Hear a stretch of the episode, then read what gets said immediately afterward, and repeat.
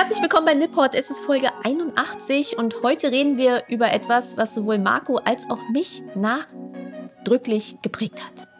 Auf jeden Fall. Da, oh Mann, wir würden schon wieder so viele Blödsinnsfragen, äh, Blödsinnsantworten einfallen, weil das Ding ist, du deutest das Thema ja immer nur an und lässt es mich dann sagen. Hm.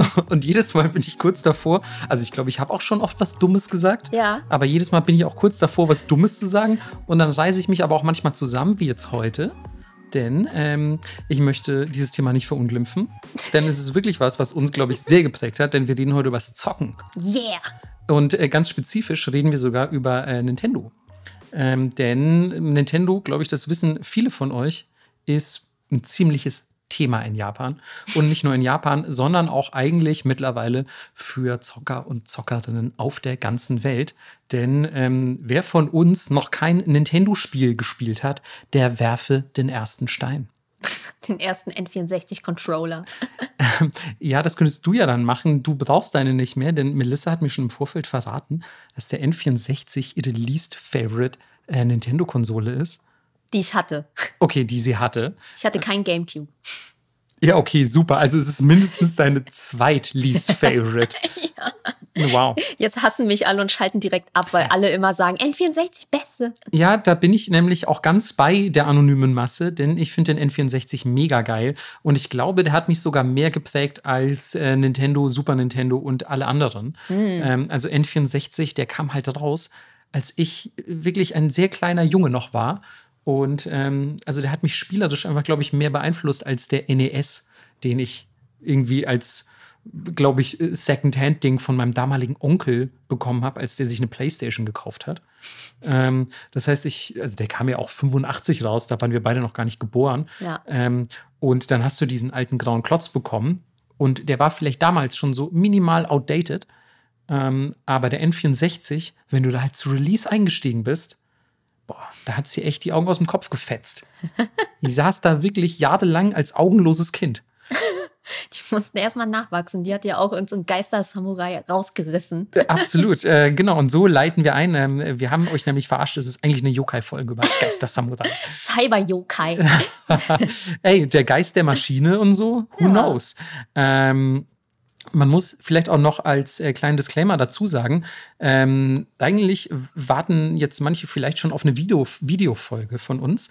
Ähm, die kommt zeitnah. Wir warten noch auf, auf was, was wir bestellen. Mhm. Ähm, wir ähm, haben uns jetzt entschlossen, nochmal eine ja eine ganz normale Laber-Podcast-Folge zu machen. Hä, nee, war voll Recherche. Also nee, nee, Recherche auf jeden Fall, aber eine Laber-Podcast-Folge im Sinne von so, wir reden halt nur, es gibt kein Video von uns, ah. ähm, weil, ähm, weil wir da noch auf was warten, aber keine Sorge, wir haben die Gesundheit, Melissa. Sorry. Wir haben die, ähm, die kommende Videofolge auf jeden Fall nicht vergessen. Euer, ähm, nee, Quatsch, unser Antlitz soll euch nicht vorenthalten bleiben. So dumm. Ähm, heute, Melissa hat schon angedeutet, war es aber wirklich sehr rechercheintensiv. Also zum einen, es sind einfach unfassbar viele Infos, aber zum anderen muss man auch mal sagen, es war richtig. Zum anderen muss man auch mal sagen, ich habe gegen den Tisch getreten, sorry. Es war richtig geil, dass wir so fundierte Infos diesmal hatten. Es war sehr einfach, sehr viel zu finden. Nicht mhm. so wie sonst, wo man echt von fünf Seiten einen Satz zusammen sucht irgendwie. Genau, und dann sich fragen muss, scheiße, ist der überhaupt belegt? Finde ja. ich dafür eine Quelle oder so? Genau. Bei Nintendo, also man muss einfach sagen, die Geschichte ist sehr gut dokumentiert und aber halt leider auch sehr, sehr ausführlich. Ja. Also da ähm, musste man, ich weiß nicht, ob du wieder hauptsächlich Videos geguckt hast oder so. Aber nee, ich, gar keins diesmal. Holy shit, Melissa. Ähm, man musste wirklich sehr viel lesen. Ja, man muss und, sehr viel lesen. Und Melissa hat sich wirklich weit aus dem Fenster gelehnt, indem sie nicht nur kein Video geschaut hat, die hat mir einfach gestern Abend per WhatsApp geschrieben, so, ja, ich bin jetzt bei Geschichte hier und da. Und ich so, wie Geschichte? Und Melissa hat tatsächlich diesmal auch Geschichte recherchiert und wird euch heute, dazu kommen wir dann gleich noch, wird euch heute ähm, quasi in die Geschichte von Nintendo einführen. Ist das mal ein Ding? Ich bräuchte eigentlich so eine Tafel, wo ich immer die Jahreszahl draufschreibe, damit du die trotzdem sagst. für, für, für die Jahreszahl-Gang, die ja. die gar nicht aus deinem Munde hören will, weil sie, so. weil sie glaubt, dass du eine Jahreszahl-Verächterin bist, was du ja auch bist. Der Marco Fanclub will es aus deinem Mund hören. Ich habe äh, keine Sorge, ich habe heute unabhängig davon, was Melissa sagt, natürlich auch jede Menge Jahreszahlen für euch. Macht euch also keine Sorge. Ich weiß allerdings echt nicht, was das bedeutet, dass Melissa ähm, jetzt ähm, keine Videos geguckt hat und Geschichte recherchiert. Also für die Zukunft dieses Podcasts kann das wirklich alles bedeuten. Nein, ich fand einfach diesmal gab es nichts wirklich Interessantes, außer wirklich die Geschichte. Deswegen finde ich es so witzig, dass du diesmal ganz andere Sachen hast als ich, weil ich war so, ja, was soll ich denn dazu sagen? Dann kamen halt irgendwelche Konsolen raus. Es ist doch viel interessanter, wo die herkommen, weil das auch alles Kram war, den ich nicht wusste. Und ich will mhm. ja auch mit diesem Podcast Sachen lernen, die ich selber nicht weiß. Ja, das, äh, das auf jeden Fall. Wir müssen natürlich trotzdem immer ein bisschen davon ausgehen, dass uns Leute zuhören, die wirklich gar nichts über ein Thema wissen. Ist zumindest mein Anspruch, also zumindest auch die Leute ein bisschen abzuholen und nicht so mega viel Wissen vorauszusetzen. Mhm. Ähm, und ich dachte halt so, also deswegen ein kleiner Spoiler, was euch schon mal so später in der Folge erwarten wird. Ich dachte mir, ist ja auch geil, ein bisschen vielleicht über einzelne Spiele oder vielleicht auch zum Beispiel so die klassischen Nintendo-Maskottchen zu reden, die man kennt. Also vielleicht den, den popkulturellen Impact, wenn man so will. Mhm. Ähm, und das wird mir heute zuteil werden. Deswegen freut euch mal auf ja, um, umgekehrte Rollen heute. Witzig. Ja, Paralleluniversumsfolge. Heute wirklich eine Paralleluniversumsfolge. Und wir gucken einfach mal, wie das funktioniert. Also vielleicht wird das ja ab jetzt auch zur Gewohnheit. Nee, weil alle, alle, alle Leute sagen so, ey, Melissa, wie geil sie die Geschichte recherchiert hat. sie ist meine neue Lieblingshistorikerin. ähm, und ja, ich, also ich möchte, ich möchte auch nicht auf diesen, auf diesem Ruf beharren, sage ich mal.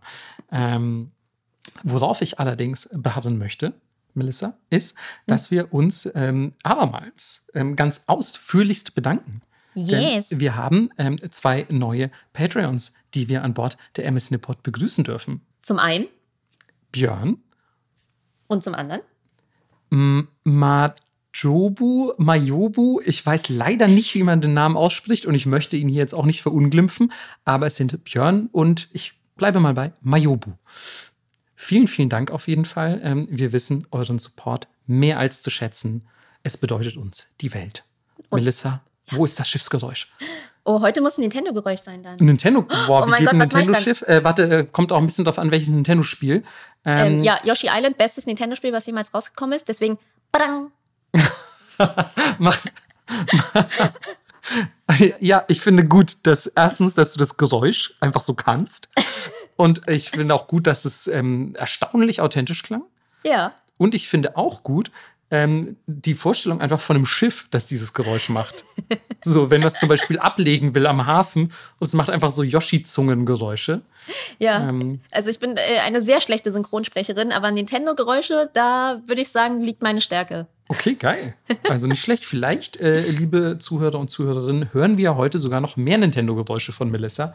Who knows? Ähm, ich bin auf jeden Fall gespannt. Ähm, schon allein, weil du auch sagst, Yoshi, bestes Spiel. So, also ja. auch da ähm, gehen die Meinungen wahrscheinlich später noch auseinander, aber wir werden sehen. Ja, dann freut euch schon mal auf eine Schlägerei. ja, so eine verbale Schlägerei gibt es ja bei uns ja eh in jeder Folge. Ja, aber heute, glaube ich, wird es auch physisch. Also an Yoshi Island da, so, da lasse ich nichts rankommen. Okay, wow, okay, wow. ähm, reden wir übrigens, bevor wir jetzt wirklich reingehen, reden wir von so, was wie heißt es? Super Mario, Super Mario World 2 Yoshi's Island oder so mhm. ist der ganze Titel, mhm. wo man so Baby Mario ja, ist. Okay, Baby Mario. alles klar. Und dann gab es ja auch diese Drogenlevels und so, das war geil. Mit den Blumen, ne? Aber ja. alle Yoshi, Yoshi's Island Teile geil. Okay. Man muss, ich würde vielleicht hier an der Stelle noch abschließend anfügen, man muss dazu sagen, dass ähm, die Menümusik dieses Spiels zu den wahrscheinlich fünf besten Videospiel-Themes aller Zeiten gehört. Aller Zeiten. Du, auch du hörst es nur zehn Sekunden und dann verfolgt es dich einfach drei Tage. Absolut. Und euch zuliebe werden wir das jetzt hier nicht summen, sondern, sondern uns stattdessen, und keine Sorge, wir äh, beschäftigen uns später auch noch mal ein bisschen mit Nintendo Themes, also äh, mit der Mucke. Aber jetzt wollen wir erstmal in die Geschichte dieses sagenhaften, weltbekannten Unternehmens eintauchen, äh, das uns wahrscheinlich alle geprägt hat. Melissa, leg los. So ist es. Um gleich mal zwei Zahlen zu droppen, um euch mal ganz kurz den Scale dieses Unternehmens nahe zu bringen. Ähm, Nintendo hat weltweit mehr als 5,5 Milliarden Videospiele und über 800 Millionen Konsolen verkauft. Ähm, das sind völlig absurde Kindergartenzahlen für mich aber freut mich für Nintendo. 47.000 Millionen. so viel. Irgendwann bestimmt. Ja, und äh, warum Nintendo eigentlich immer noch so eine Familienkonsolenpolitik fährt und nicht unbedingt auf so super neue Technologien setzt, äh, das werdet ihr, schätze ich mal, nach dieser ganzen Geschichtsstory besser verstehen. Aber es geht natürlich los mit einem Herrn und zwar mit Fusajiro Yamauchi.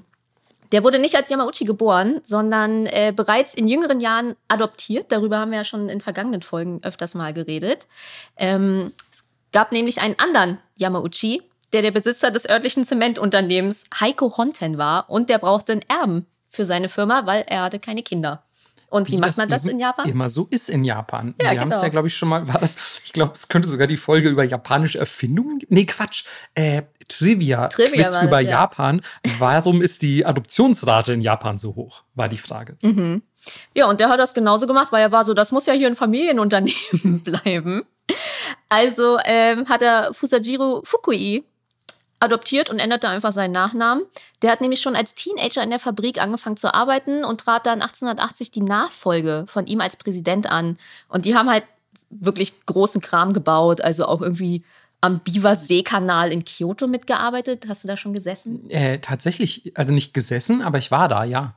Du hast auch mitgebaut. Ja, ich habe auch noch mal schnell geguckt, ob ich auf den Spuren der Yamauchis irgendwelche, weiß ich nicht, äh, antiken Super Mario-Statuen entdecke und so. Unterm Wasser. Nein, Quatsch. Aber ich war zumindest da an diesem, an diesem Biwasee, der natürlich auch riesig ist, aber zu den natürlichen Sehenswürdigkeiten Kyotos zählt.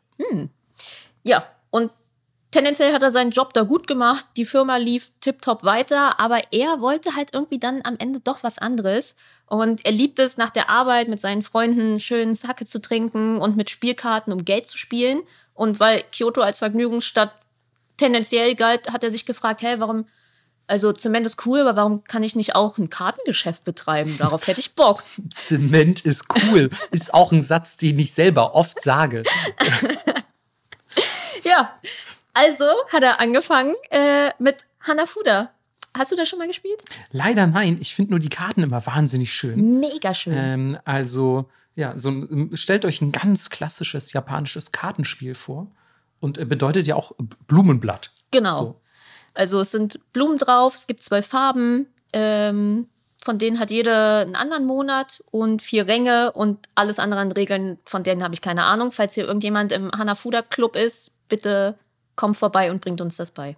Oh, das wäre so schön. Ja, Ich war übrigens ganz kurz. Ich weiß, ich unterbreche ständig. Ich kann auch nicht immer so typisch maskulines Verhalten Frauen unterbrechen, wenn die was erklären. Aber keine Sorge, es ist kein Mansplaining. Ich will nur ganz kurz anfügen, ich, weil ich das letzte Mal in Tokio war, war ich in so einem uralten Kartenladen, die nur solche Sachen hatten. Also gar keine irgendwie jetzt nicht, also Nintendo 64 verkauft, sondern wirklich nur so alte Hanafuda-Karten. geil. Und das war so schön und ich wurde richtig argwöhnisch beäugt, weil ich ein fucking Ausländer war.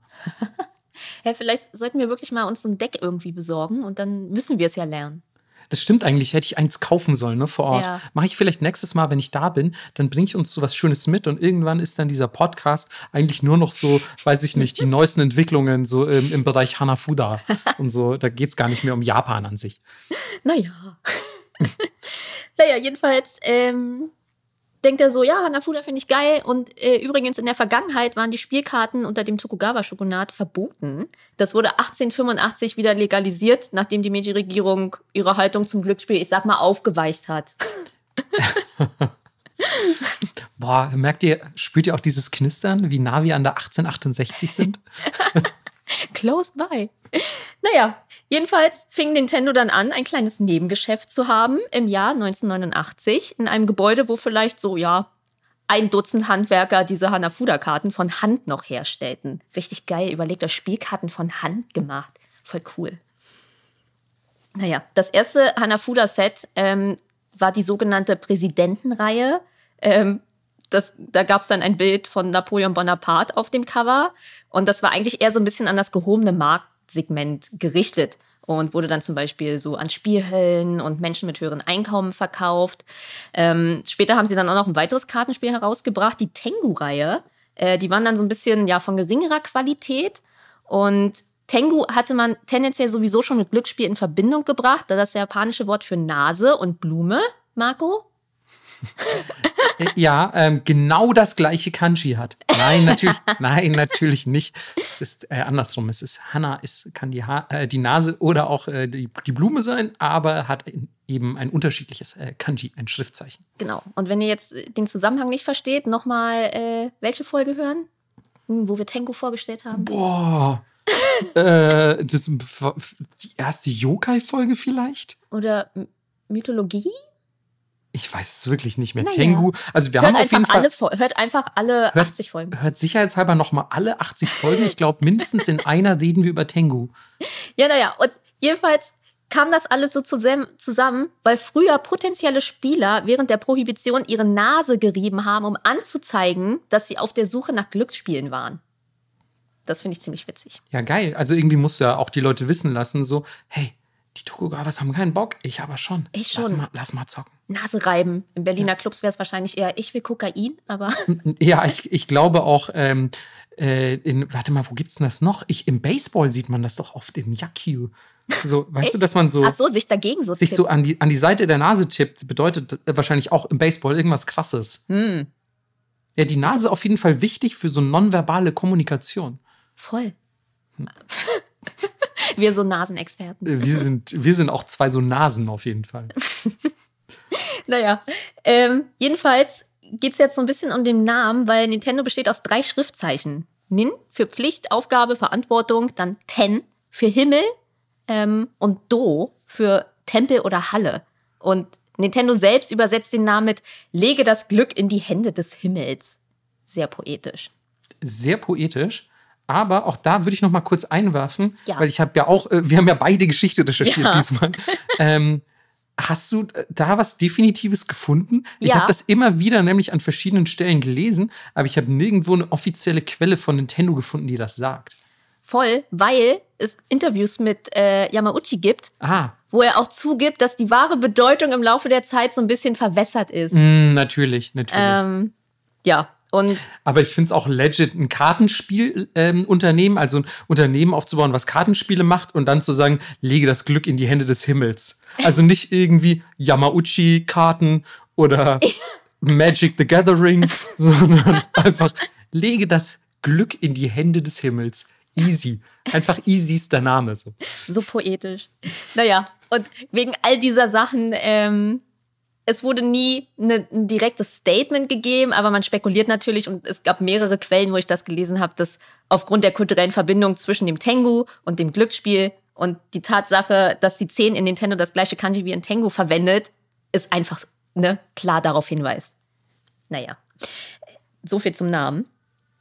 Nachdem jetzt Nintendo von einem kleinen Nebengeschäft zu einem, ich sag mal, profitableren Unternehmen geworden ist, ähm, hat Fusajiro gesagt so, ey, 1929 ist jetzt, ich glaube, ich gehe in Rente. I'm good. Ich will hier in Ruhe weiter saufen und mit meinen Freunden um Geld spielen. Das kann jetzt jemand anders machen.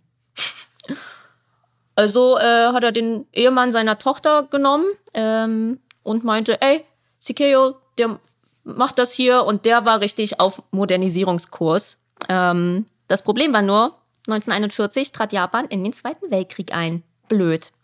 Und natürlich, wenn Krieg ist, äh, Freizeitaktivitäten, naja, das geht ein bisschen zurück. Ne? Und um zu überleben, nahm Nintendo einen Vertrag mit der nationalistischen japanischen Regierung an und hat sozusagen eine, ich nenne es mal nett, patriotische Version des beliebten Gedichtsspiels Aikoku Yakunin Isshu rausgebracht. Ähm, das ist eine mega Kontroverse in der Firmengeschichte. Es steht auch nicht auf der offiziellen Nintendo-Webseite. Im Zeitstrahl. steht das dann nicht. ja, aber äh, in Kriegszeiten kann man sich ja nicht wirklich aussuchen, was man macht und ob man da weiterhin ein Freizeitunternehmen sein will. Sie haben es also geschafft, als Propagandafirma für die japanischen Nationalisten zu überleben ähm, und haben einfach diese, diese Karten hergestellt und es gab auch noch andere Karten mit so nationalistischen Slogans, die dann an Soldaten verteilt wurden. Her naja. Da muss man aber auch dazu sagen, also da war Japan natürlich auch nicht das einzige Land, das sowas nee. produziert hat.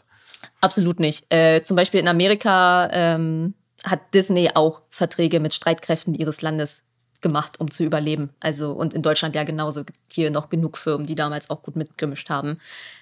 Ja. das Ähm, findet man wahrscheinlich auch nicht auf deren Homepages, by the way. Nee, ich glaube, bei Hugo Boss steht das nicht. ja, genau. Wissen Sie, wofür wir berühmt geworden sind? Hier, diese NS-Uniform, das waren wir.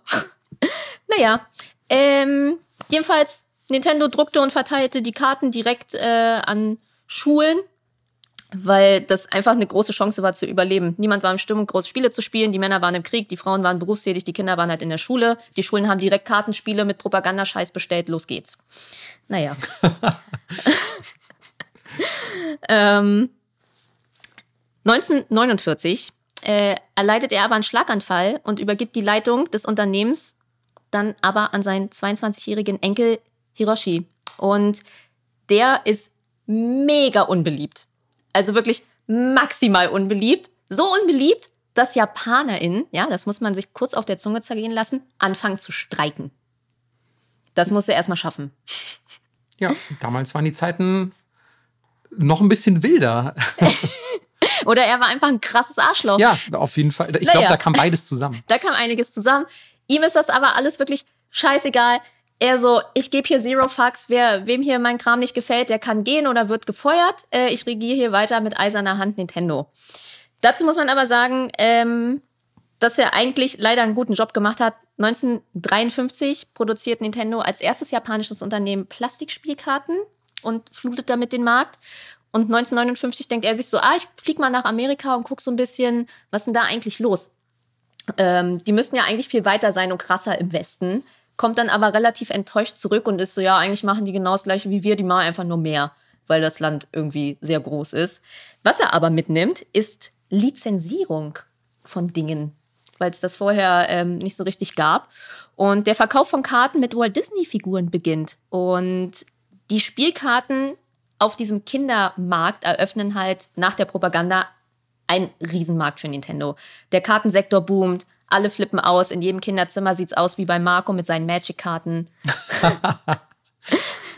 und ähm, wir machen einen kleinen Sprung. Es ist jetzt nämlich 1963 und zusätzlich zu den Spielkarten werden auch andere Spiele produziert, nämlich zum Beispiel Boardgames wie Ultra Hand. Und ich möchte euch nicht die Ultra Hand Story enthalten, weil ich die so schön fand. Einfach, das, äh, das spricht so die Underdog-kreativen Sache in mir an. Wir sind in der Nintendo-Fabrik und es gibt jemanden, der die Kartenschneidemaschinen wartet, nämlich Gunpei Yokoi. Und der hängt da so rum und wenn er nichts zu tun hat, dann nimmt er so Bauteile ähm, und tüftelt während seinen Schichten irgendwelche lustigen Apparate aus. Baut die da und immer wenn ihm langweilig ist, macht er wieder was anderes und ähm, irgendwann macht er so eine ausziehbare Hand. So ein bisschen wie so ein, ne, wie so ein Müllgreifer. Ja, ich würde so sagen, so ein Greifarm halt. Ja, genau. Und das kriegt die Geschäftsführung mit und bestellt ihn ins Büro und er denkt so, okay, ich werde gefeuert, das ist ja blöd. Oder ich krieg eine Strafe. Aber stattdessen sagt Yamauchi so, ey, weißt du was? Hm, ich glaube, du hast Potenzial, du wirst befördert und gehst in die Forschungs- und Entwicklungsposition hier und machst mehr davon.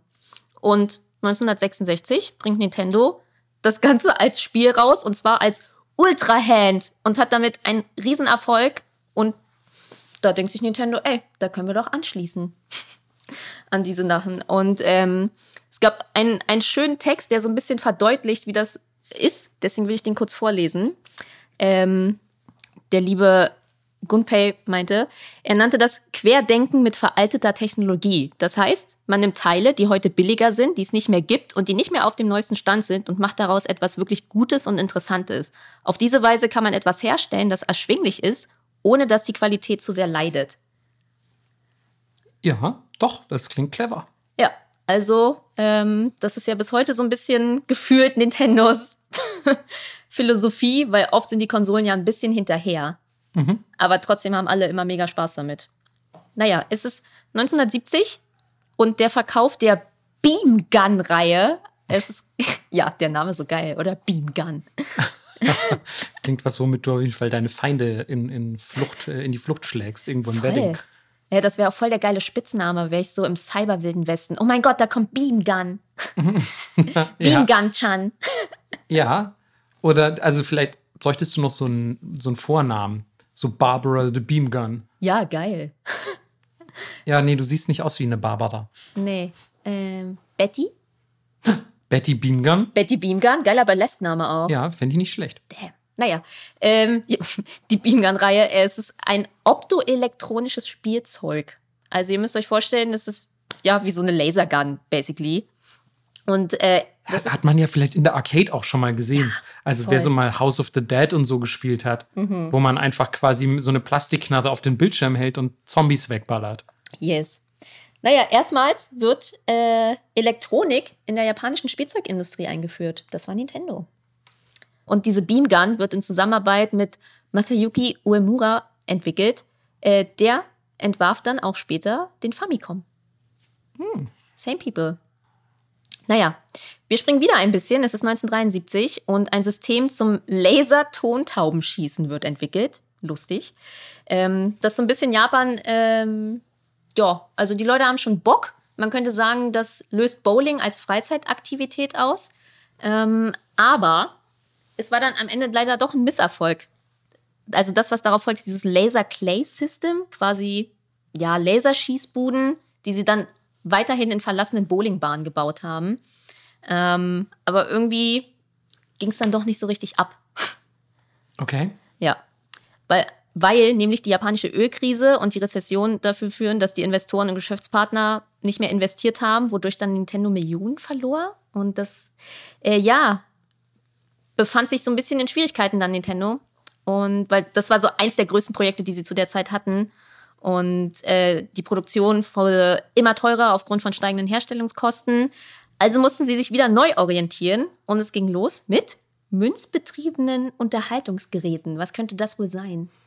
Ich würde sagen, eindeutig Arcade-Automaten. So ist es. 1974 wird eine Mini-Version dieser Laser-Tontauben-Schieß- alte Bowlingbahn-Geräten gebaut und äh, es gibt die Arcade mit Wild Gunman. Und Klingt epic. Mega epic. Und dann ähm, haben wir schon 1977. Das geht relativ rasant hier. Es werden jetzt nämlich in Kooperation mit Mitsubishi Electric Videospiele für zu Hause entwickelt. Ähm, Nintendos erste Heim-Videospielmaschinen entstehen. TV Game 15 und TV Game 6. Hatte ich vorher auch noch nie von gehört. Du? Ähm, doch, ja. Echt? Hier in ja, weil es, ähm, also, also die sind nur in Japan rausgekommen. Ähm, aber das sind halt, das ist halt die erste Nintendo Heimkonsole, die es jemals gab. Mhm. Also deswegen kennt man die so vom Namen. Ich habe nie eine im echten Leben gesehen. Nee, ich habe nie nicht. eine besessen. So, wie gesagt, die kam auch nur in Japan raus. Ähm, aber ja, war halt so das erste wirkliche Ding. Also klar ist auch irgendwie diese, diese Optoelektronik und so, das sind ja auch alles elektronische Spiele. Mhm. So, aber das war halt so wirklich eine Konsole, Konsole, wenn ja, man so will. Für zu Hause halt auch. Genau, also sonst warst du halt in der Arcade gestanden, in einer alten Bowlingbahn oder sonst wo und hast äh, Münzen da irgendwo reingeworfen und gesagt, cool, jetzt habe ich hier ähm, irgendwelche digitalen Tontauben weggeschossen. Ähm, aber jetzt konntest du plötzlich am heimischen Fernseher in deinem fucking Wohnzimmer sitzen. Mindblowing. Ja, in der Tat. Da kann man vielleicht auch direkt noch anfügen, ähm, das ist nämlich äh, ebenfalls im Zusammenhang stehend mit diesem Color TV Game, ähm, das im im gleichen Jahr, also auch 1977, hat eigentlich so einer der Urväter von Nintendo, nämlich Shigeru Miyamoto, zu dem wir auch gleich noch kommen, ähm, hat bei Nintendo angefangen, um eigentlich diese Konsole zu designen. Also der sollte quasi dafür sorgen, dass das Ding auch geil aussieht. Also der hat gar nicht die Games dafür gemacht oder sonst irgendwas, sondern die haben gesagt, Mach mal wie auch, weiß ich nicht, äh, bei, na, es gab keine Vergleichskonsolen. Okay, aber mach mal wie beim Laser-Tontaubenschießen oder bei unseren Arcade-Automaten eine coole Plastikhülle drumherum. Überleg dir doch mal, wie die Konsole aussehen soll. Das hat der ursprünglich gemacht. Ähm, wir werden, viele von euch kennen den Namen sicherlich, wir werden gleich noch auf äh, quasi andere Weise von dem hören, weil der ist nicht dabei geblieben, Plastikgehäuse für Konsolen zu machen. Mhm. Aber also wenn man weiß, was der später alles rausgehauen hat, abgefahren, dass er, ähm, dass er ursprünglich kam, um dieses Color TV Game zu designen. Ja, schon ein gutes Gespür gehabt, den einzustellen, würde ich sagen. Ich glaube auch, aber du hast es ja auch gerade schon erwähnt, so ähm, Yokoi Gunpei, der da irgendwie äh, am Fließband eigentlich saß ja. und Sachen baut also die haben gefühlt damals alle noch so ein bisschen so ein, wie so ein Erfindergeist gehabt, ne? Voll. Man hat einfach gesagt so, ja, aber guck mal da drüben, da liegt so ein Plastikteil, das kann ich auch hier dran schrauben und dann ist das so und so. Also das war noch so eine richtige Ideenschmiede, so dumm das Wort auch klingt. Ja, aber auch total schlau. Also ich finde, deine Aufgabe als Führungskraft ist es ja, die Talente der Leute, die du angestellt hast, richtig einzusetzen. Das macht meiner Meinung nach eine gute Führungskraft aus. Oh, alle Führungskräfte, jetzt bitte hinhören. naja, ist doch so. Nee, also, nee, stimmt ja auch. Also. so, ich versuche auch, wenn ich Praktikantinnen habe, so versuche ich immer was zu finden, wo die gut drin sind oder was denen Spaß macht. Klar, manchmal muss man auch Scheißarbeit machen, ist halt einfach so. Aber sonst, also ich muss die Scheißarbeit halt auch machen. aber tendenziell denke ich mir so, okay, hier sehe ich mehr Stärken im Design, hier sehe ich mehr Stärken in der Fertigung, also kriegst du mehr von dieser Arbeit. Ja, aber es ist halt auch so abgefahren, dass das früher noch sehr branchenübergreifend quasi ging. Also vom, vom Fließband, sage ich mal, zu irgendeinem Head of Design mhm. oder so ist es, glaube ich, heutzutage sehr schwer. Genauso wie zum Beispiel von, weiß ich nicht, sagen wir, einem, einem Typ, der ähm, sich Plastikgehäuse für irgendwas überlegt zum Videospielentwickler oder so. Das sind, äh, das sind Schritte, die, glaube ich, heute viel schwieriger ähm, zu vollziehen wären. Und ich glaube, damals war das noch alles so ein bisschen wilder Westen. Ja, aber geil. So, ich habe das ja. Gefühl, da sollte man auch wieder hinkommen. Voll, oder? Also, dass man auch Total. sagt so, ja, okay, du hast halt jetzt nicht Game Design irgendwo studiert oder so, aber zeig doch mal, was du drauf hast. Ja. Also ja, einfach, ich weiß, du bist ein kreativer Kopf. So, glaubst du, du kannst dir irgendwie das Handwerkszeug beibringen? Ja, dann go for it. Mach was Geiles. Nächsten Monat sehen wir uns für die erste Besprechung. Voll. Immer Portfolio vor, vor Zeugnis. Immer. Ja, auf jeden Fall. Das, ähm, das würde ich definitiv auch so unterschreiben. Außer Gehirnchirurg oder so. Ja, ja, also wir können das leider nicht auf alle Berufe. Ich fände es auch richtig geil, wenn Piloten tatsächlich Flugzeuge fliegen können und nicht einfach nur Flugzeuge fliegen wollen. Ja. so, ja, aber ich habe doch den Spirit. Ja, okay, aber weißt okay. du, was dieser Knopf bedeutet? Nee, keine nee. Ahnung. Ja, dann darfst du nicht fliegen, sorry. Ähm, ja, ihr wisst schon. Ja, genau. ähm, zurück, ich glaube, du, du ähm, wolltest, wolltest tatsächlich noch ein bisschen über Nintendo sprechen. Äh, mini bisschen nur noch. Äh, wir haben 1980. Und als der, von dem wir gerade geredet haben, der Fließband-Dude, ähm, als Nicole eines Tages mit dem Hochgeschwindigkeitszug nach Hause fährt, sieht er so einen gelangweilten Geschäftsmann, der so ein bisschen mit den Tasten seines Taschenrechners irgendwie rumspielt und dann kommt er auf die Idee für ein tragbares LCD-Spielgerät mit so, ja, was mit so Knopfzellenbatterien betrieben wird. Die waren billiger zu beschaffen damals und er nannte es Game and Watch. ja, ist doch ein geiler, griffiger Name. Hm. naja, trotzdem ist es 1980 äh, ein Riesenhit geworden, den das Unternehmen auch bitter nötig hatte und Davon gab es dann weitere Varianten mit verschiedenen Spielen wie Lifeboat, Rain Shower und tatsächlich auch Mario Bros. Äh, ganz recht. Ähm, aber ähm, äh, also Ball, finde ich, ist definitiv das Beste aller Spiele. so Ball. geil. Ball. So Ball. Also wenn ihr auch schon mal so ein Game Watch gesehen habt, da steht dann einfach, also man muss den jeweils für das Spiel kaufen. Ja, ja. Es gibt keine Spielkassetten oder so, sondern wenn ihr Ball spielen wollt, dann müsst ihr den Game Watch Ball kaufen. So ein bisschen wie beim Happy Meal. Da gab es doch manchmal auch so, wie so Mini, Mini Gameboys sozusagen und da war auch nur ein Spiel drauf. Ja, ähm, also genauso so diese, die gab es, glaube ich, in unserer Kindheit noch, also nicht Game Watch, so, aber ähnliche Systeme. Ähm, Game Watch, übrigens der Name vielleicht interessant für alle Leute, die sich fragen, warum das Ding so heißt, weil ein Game drauf war und es gleichzeitig die Zeit anzeigen konnte. Es war also ein Game und eine Uhr gleichzeitig. Ähm, also die perfekte Erfindung. Ähm, genauso wie, wie Toaster und Föhn äh, Toasterföhn. Äh, und Badebombe. Badebombe, Badebombe, genau. Kann man, kann man ähm, in die Badewanne machen oder über seinen Feinden abwerfen. Ähm, ganz wie man möchte. Ähm, aber ja, also total geil, dass man halt, also dass das damals noch ein Feature war, ja. dass man im Namen erwähnt hat, weil es so krass war, dass das auch die Uhrzeit angezeigt hat. Ja, die, die Technologie ist wahrlich nicht aufzuhalten. Ja, du wolltest ab da weitermachen. Ach so, okay. Ich dachte, du, ähm, genau. Die Technologie ist nicht, nicht aufzuhalten. Wie auch Nintendo. ja, wie auch Nintendo. und ähm, was wir noch anfügen müssen ähm, zum Game Watch, vor allem weil du äh, Mario Bros, also Mario Brothers erwähnt hast, das war eine spätere Ausgabe von Game Watch. Die, also die wurden natürlich über mehrere Jahre hinweg vertrieben und konzipiert, denn dafür musste erst was ganz, ganz Wichtiges passieren, dass überhaupt ein Game Watch mit Mario Brothers entstehen konnte. Nämlich Mario musste eigentlich erstmal geboren werden. Und dafür ist dieser gute Typ verantwortlich, dieser Shigeru Miyamoto, der ähm, eigentlich eingestellt wurde, um dieses ähm, TV Color TV Game ähm, zu entwerfen, also zu designen, das Gehäuse. Und dem hat man gesagt, so, hey, du hast doch hier flotte Ideen, du bist so ein geiler Typ.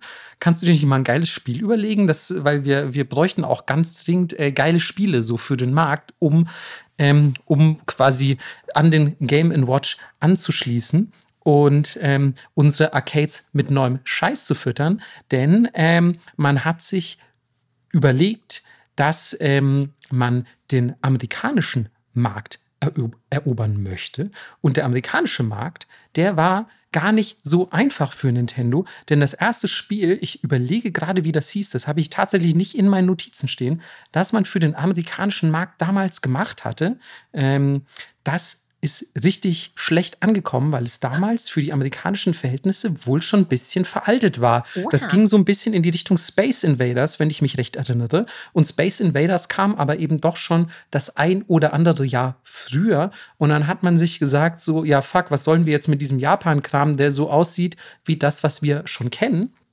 Und deswegen hat man äh, sich überlegt, wie könnten wir den die amerikanischen Herzen mit unseren Spielen gewinnen. Und dafür war eben Herr Miyamoto verantwortlich. Und man hat ihn dahingesetzt und gesagt, so, denk dir einfach ein Spiel aus. Denk dir was Geiles aus, du bist ein kreativer Typ. Das meine ich mit Wilder Westen.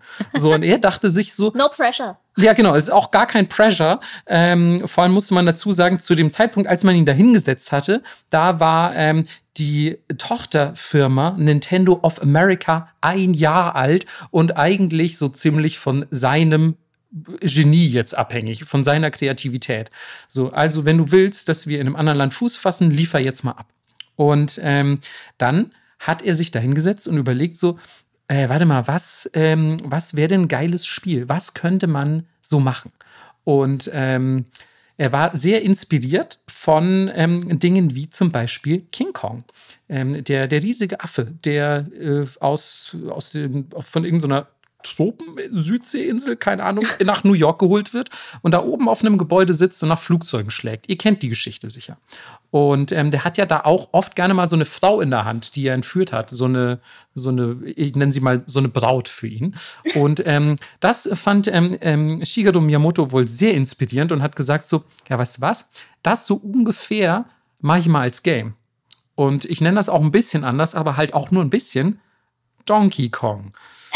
Und wer sich ein bisschen mit der Geschichte von Nintendo und Super Mario auskennt, der weiß, Super Mario ist gar nicht zum ersten Mal in einem Super Mario-Spiel aufgetreten, sondern in besagtem Donkey Kong. Mhm. Es geht sehr, ähm, ja, also es ist sehr basic, sag ich mal. Es geht prinzipiell um nichts weiter als ähm, die Dame aus den Händen des Riesenaffen zu befreien, der auf den Namen Donkey Kong hört. Und man selbst spielt Mario, der ganz unten in einem Level startet und das sind so verschiedene Stahlträger, die so ein bisschen mit Leitern und so Schrägen angeordnet sind. Und der Affe, der wirft Fässer nach unten. Und über diese Fässer muss man drüber springen.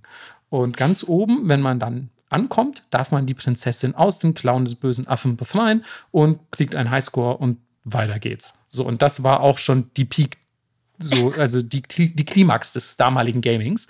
Ähm, übrigens, als, ähm, als kleine, kleine Side Note, ähm, die Dame, die man damals aus den Händen äh, des Affen befreite, das war äh, Pauline. Pauline? Pauline, ähm, die ist ja heute auch noch in manchen ähm, Mario-Videospielen zu sehen gibt. Ich glaube auch zum Beispiel Mario Tennis, Mario Kart und so, wann immer mehrere Mario Karte, äh, Mario Karte, Mario Charaktere dabei sind, dann gibt es, gibt es die auch. Also schön, dass die bis heute auch durchgehalten hat.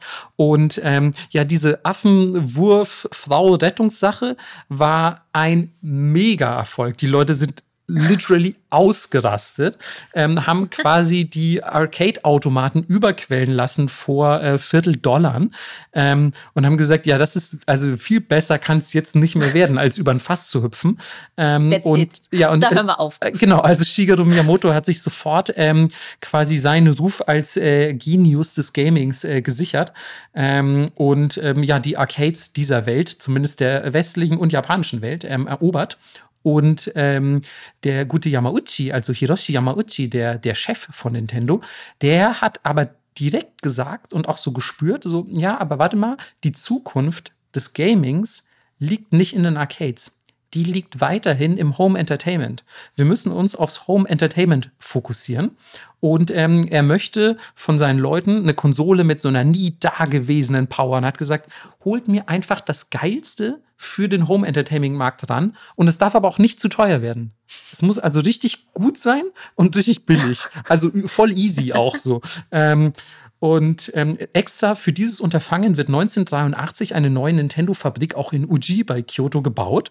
Ähm, und man hat damals wirklich Nägeln mit Köpfen gemacht. Noch im gleichen Jahr erscheint der von, Lissa hat seinen Namen schon erwähnt, Masayuki Uemura entworfene Family Computer.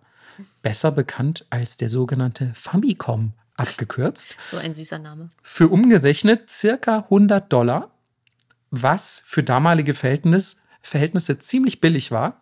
Gleichzeitig war das ursprüngliche Ansinnen, dass er sogar nur 75 Dollar kosten sollte.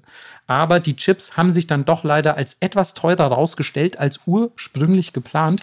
Trotzdem 100 Dollar, wenn du überlegst, heute zahlst du irgendwie für eine PlayStation 5 irgendwie zum Release, was hat das gekostet? 400, 500 Euro? Ja, völlig absurd. Es ist auf jeden Fall schon eine andere Hausnummer.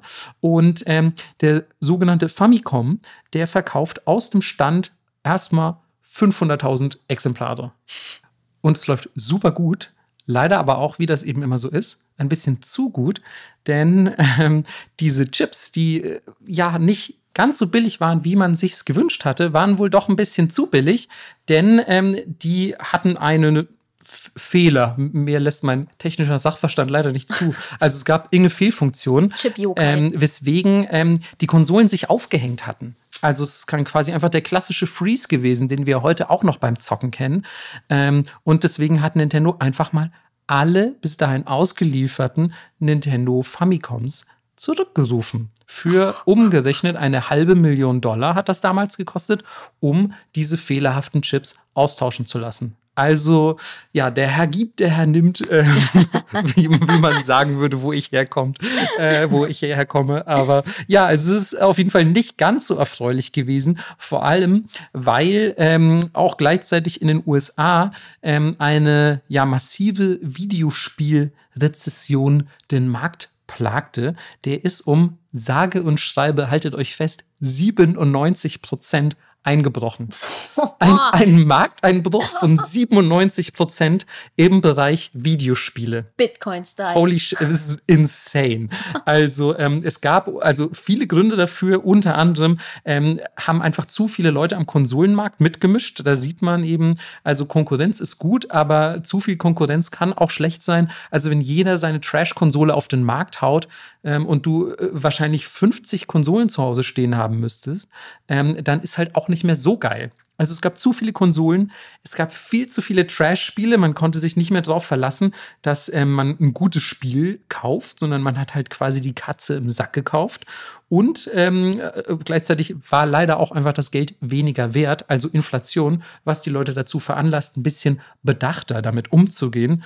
Und ja, dann haben die Leute sich halt gesagt, gut, dann kaufen wir eben lieber fucking Lebensmittel oder so oder weiß ich nicht, ein gutes Buch, aber eben keine Videospiele. Ähm, dieser Trend konnte dann glücklicherweise ein wenig, ich sag mal, aufgeweicht werden, indem ähm, 1985 der sogenannte NES erscheint. Das ist exakt eigentlich der Famicom, also der Family Computer, der schon zuvor ähm, in Japan erschienen ist mit einem neuen Design, aber im Prinzip ist es das gleiche Ding und er wird jetzt quasi als NES, das Nintendo Entertainment System, das ihr vielleicht auch kennt oder vielleicht schon auf der Switch die Spiele irgendwie angezockt habt, die man da jetzt irgendwie digital sich runterladen kann, ähm, wird das Ding weltweit ausgeliefert. Und ähm, ja, ist einfach trotz dieser schlechten Marktprognosen Prognosen ein ähm, riesiger Erfolg und ähm, wird quasi die neue Go-To-Konsole weltweit. Ähm, im gleichen Jahr ähm, zieht sich auch Nintendo aus dem Bereich Arcade zurück. Also ähm, beschließt dann quasi, hey, wir sind jetzt Home Entertainment. Wir produzieren ab sofort ähm, nichts mehr für die Arcades dieser Welt, sondern wir möchten die Leute zu Hause äh, beglücken. Und ähm, von da an muss man sagen, nimmt die Nintendo-Geschichte zwar ordentlich an Fahrt auf, aber es wird auch ein bisschen langweiliger, wie mhm. Melissa formuliert hat. Denn ab jetzt ähm, gibt es einfach nicht mehr viel Gegenwind, weil Nintendo einfach mit dem Release des NES sich nicht nur krass am Markt positioniert hat, sondern auch nicht mehr ein so kleines Unternehmen ist tatsächlich. Ähm, aber ich habe trotzdem die wichtigsten Punkte für euch zusammengefasst. Ähm, denn ein Punkt darf man auf gar keinen Fall vergessen. 1989 erscheint erstmal der fucking Gameboy. Yeah. Der, der Klotz der Glückseligkeit, würde ich sagen, kann man, ihn, äh, kann man ihn nennen. Und auch der stammt aus der Feder von Gunpei, äh, Gunpei Yokoi, also der Typ, der am Fließband einst saß und diesen Greifarm gebaut hat. Also auch da muss man wieder sagen, geil, er saß am Fließband und hat ein bisschen rumgetüftelt und dann beglückt er die Menschen dieser Welt mit dem fucking Gameboy. Jeder, auch wenn du nicht in dieser Generation geboren bist, jeder kennt den fucking Gameboy. Jeder, jeder weiß, was ein Gameboy ist. Ja. Hattest du einen? Ja, klar. So ein grauen? Ein grauen zuerst, der wurde uns leider im Italienurlaub geklaut. Frech. Und natürlich ist es aber also keine Option, kein Gameboy zu besitzen. Deswegen äh, sind mein Vater und ich dann losgezogen und haben einen roten Gameboy gekauft. Oh. Also, die aber Fetten gab es auch in Rot? Genau, ja. Das wusste ich gar nicht. Äh, den fand ich auch richtig geil und äh, ich bin ganz ehrlich, den habe ich auch bis heute noch. Ich habe meinen auch noch. Ich habe den von meiner großen Schwester geerbt und trasher den so. Also ja, also der ist leider, also der läuft wie eine Eins, aber der ist leider sehr ähm, so vollgeklebt mit Pokémon-Stickern und irgendwie so um den Bildschirm ist so eine, so eine schwarze, wie so ein schwarzer Rahmen Mhm. Ähm, beim Gameboy. Der ist abgefallen, der ist nämlich einfach nur angeklebt. Also es hat überhaupt keinen Einfluss aufs Spiel. Ich glaube, das sollte nur dazu führen, dass man irgendwie so eine visuelle Abgrenzung zum, zum Gehäuse hat. Aber also die Spiele werden trotzdem einwandfrei angezeigt, aber er sieht halt wirklich sehr, sehr, sehr, sehr mitgenommen aus. Ähm, also ein, ein Veteranen-Gameboy. Und ja, dieser Gameboy ähm, ist auch bis heute wirklich einer der absoluten Meilensteine in der Geschichte von Nintendo und verkauft einfach mal 118 Millionen Exemplare im Laufe seiner Existenz. Ähm, 118 Millionen Gameboys. Das sind, also davon kann man, glaube ich, vier Twitter kaufen. Ich, ich habe das jetzt nicht genau durchgerechnet, aber es ist mega viel. Und ähm, natürlich sind, wie sollte es anders sein, die beliebtesten Titel für den Gameboy die, die jeder fucking zu Hause hat. Nämlich Tetris, und natürlich Super Mario Land. So, das sind gefühlt die zwei Spiele, die einfach jeder für den Game Boy hatte. Ähm, und ich glaube aber auch ganz oft wurde, ich weiß nicht, ob das nur in Japan und oder den USA der Fall war. Ich weiß, dass in Deutschland auf jeden Fall, glaube ich, nicht unbedingt so war, aber in gewissen Ländern wurde Tetris sogar als Launch-Titel zusammen mit dem Game Boy ausgeliefert. Das ist natürlich ein bisschen Cheaten, weil dann zwingst du die Leute Tetris zu spielen, was ja objektiv auch ein relativ schlechtes Spiel ist. Hä, nee, es ist voll gut. Ich habe letztens so eine Studie gelesen, da haben sie Leuten nach dramatischen Erlebnissen Tetris in die Hand gegeben und deren Anxiety-Level ist krass gesunken. Ja, weil du halt mega konzentriert auf sowas anderes bist. So. Klar. Ähm, nee, ich habe es einfach gehasst als Kind, weil es halt Wirklich? nicht cool war. Ne? Nee, du hattest Hä? halt nix so. Ich wollte irgendwie cool Monster rumhüpfen, Jump'n'Run und so und nicht einfach Blöcke anordnen. Das war so lame irgendwie. Hä, nee, ich fand's mega geil. Ich fand den Soundtrack immer geil. Ja. Aber ähm, habe ich auch, könnte ich sofort summen. Ähm, aber auch das tun wir euch nicht an. ähm, aber ich weiß nicht, das Spielprinzip hat mich nie so richtig abgeholt muss ich leider sagen. Mhm. Aber ich verstehe natürlich, dass das ein beliebtes Ding ist, gar keine Sorge.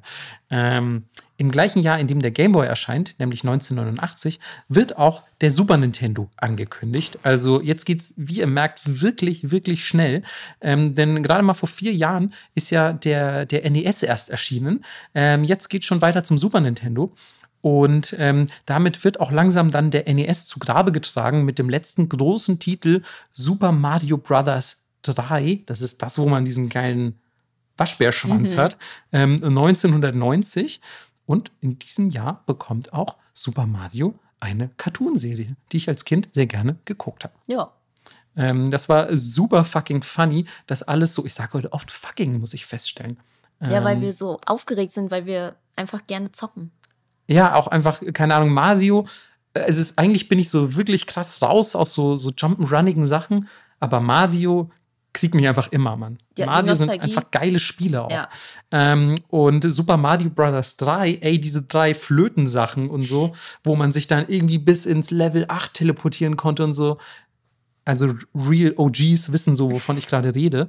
Ähm, das war für mich als Kind auch absolut mindblowing. Ähm, und das war so detailliert im Vergleich zu dem ersten Super Mario Land, mit dem man angefangen hat. Das war äh, Super Mario Brothers, meine ich natürlich. Ähm, deswegen war das, ja, war das völlig crazy, obwohl es natürlich die gleiche Konsole war, die aber, wie gesagt, jetzt langsam aus der Mode gerät. Ähm, denn im November 1990 wird der Super Nintendo auf den Markt geschmissen und ist natürlich innerhalb von drei Tagen in ganz Japan ausverkauft. Also ja, doch relativ beliebt. Ich glaube, Nintendo hat sich mittlerweile einen Namen gemacht.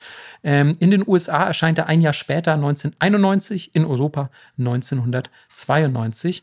Und er verkauft im Laufe seiner Lebensdauer 50 Millionen Exemplare, was im Vergleich zu einem Gameboy zwar weniger ist, aber immer noch verdammt viel. Gerade für ein Home Entertainment System, was natürlich auch mehr Geld kostet. Zu der Zeit überholt auch Super Mario bei den Kindern zum Beispiel Mickey Mouse. Mehr Leute in Japan wissen, wer Super Mario, also wer Mario ist, Mhm. als zum Beispiel andere Charaktere. Es war einfach so Peak Mario Time. Auf jeden ey, ist auch wirklich, ich als Kind unfassbar riesiger Mario-Fan. Ich habe fast geheult vor Glück, als ich mal ein Super Mario-T-Shirt bekommen habe, so als kleiner Pimpf. Und ich war so, Alter, es gibt Super Mario-T-Shirts, ist das Allergeilste. Ich war so, ich war so happy. ähm, übrigens, ein kleiner Fun-Fact: ähm, Der Super Nintendo führt gerundete Controller ein. Ey, das ist der beste Controller, den es jemals gab. Nein, Mann, Doch. du laberst, Doch. ey. Du, Du also sagst- ist ein, du, das ist wirklich Nostalgie, was du gerade laberst. Nein. Okay, Ich habe gerade erst äh, vor, vor ein paar Monaten wieder gespielt. Mhm. Auf so einem Festival. Und ich muss wirklich sagen, vielleicht weil ich so kleine Hände habe. Ich kann ja zum Beispiel Steam Deck auch nicht bedienen, weil einfach meine Hände zu klein sind. okay, ja. ähm, ich finde, der liegt einfach perfekt in der Hand. Okay, wow. Ähm, also der ist auf jeden Fall bequemer als der NES-Controller, weil der war einfach viereckig. Hey, der N64-Controller, was war das für eine, für eine Missgestalt an Controller? Ja, der war sehr innovativ, sage ich mal. Das ist sehr nett. Ähm, aber ich würde jetzt dann doch sagen, dass heutige Controller vielleicht noch ein bisschen ergonomischer geformt sind. Also zum Beispiel, da bleiben wir gerne bei Nintendo. Ich finde, ähm, dass der Switch Pro Controller wahrscheinlich mein Lieblingscontroller sein dürfte. So, also äh, den finde ich wirklich, der liegt so gut in der Hand und er ist auch angenehmer als der PS5-Controller. Ähm, der ist wirklich, wirklich ausgezeichnet. Da hat Nintendo ganze Arbeit geleistet. Aber das wäre gar nicht möglich gewesen durch die Vorarbeit des sogenannten Dogbone. Also der so heißt nämlich der Controller der, äh, des Super Nintendos. Weil der ein bisschen so, also der hat diese zwei runden Ecken. So, der sieht halt ein Ja. bisschen aus wie so ein Hundeknochen. Ja. Und ähm, finde ich auch super cute. Habe ich vorher nicht gewusst. Ähm, Im Mai 1993 hat Nintendo es dann geschafft, weltweit zu einer der zehn größten Firmen überhaupt zu werden mit seinen ja, Konsolen. Das muss man sich auch mal auf der Zunge zergehen lassen. Hier ist jetzt wirklich der Kontrast zum, ja, wir spielen halt beim Zocken ein bisschen Hanafuda. Es ist jetzt wirklich crazy. That Kann man sich escalated quickly. ja, ja, also es ging wirklich relativ schnell. Ähm, und im gleichen Jahr beginnt man schon mit der Entwicklung einer 64-Bit-Konsole. 64, ihr wisst, worauf das hindeutet.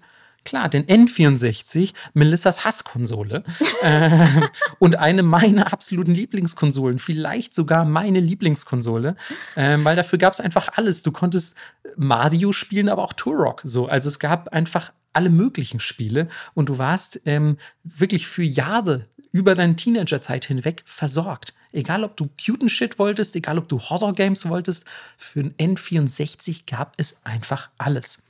Ähm, gleichzeitig ähm, gab es auch ähm, andere Dinge, die nicht ganz so gut funktioniert haben, wie zum Beispiel der Virtual Boy, der ja äh, darf man fast gar nicht drüber reden. Es war so ein, also eine, ja, eine Virtual Reality Konsole nach heutigen Maßstäben, vielleicht nicht unbedingt, aber so eine Art Virtual Reality Versuch von Nintendo, der sich mega scheiße verkauft hat. Und wenn ihr die Konsole irgendwie googelt auch mal. Das sieht ein bisschen aus wie eher, es könnte auch ein Rasenmäher sein oder so. also es ist wirklich, ähm, ja, es ist nicht äh, kein besonders geiles Ding, muss man einfach sagen.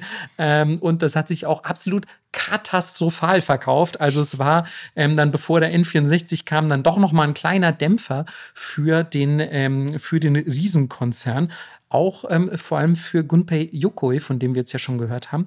Der hat sich dieses Ding nämlich ausgedacht und nach dem Desaster ähm, hat er dann doch beschlossen, bei Nintendo in den Sack zu hauen und ähm, hat das Unternehmen verlassen. Ähm, aber gut, was will man ja. nach dem Gameboy auch noch machen? Also, also, da hast du einfach alles erreicht nach dem fucking Gameboy. Er hat übrigens nicht aufgehört, er hat dann noch mit dem Wonder Swan und so weiter gemacht. Er hat dann noch ein paar andere Versuche gestartet, aber wie soll man bitte an den Welterfolg äh, des Gameboy anknüpfen?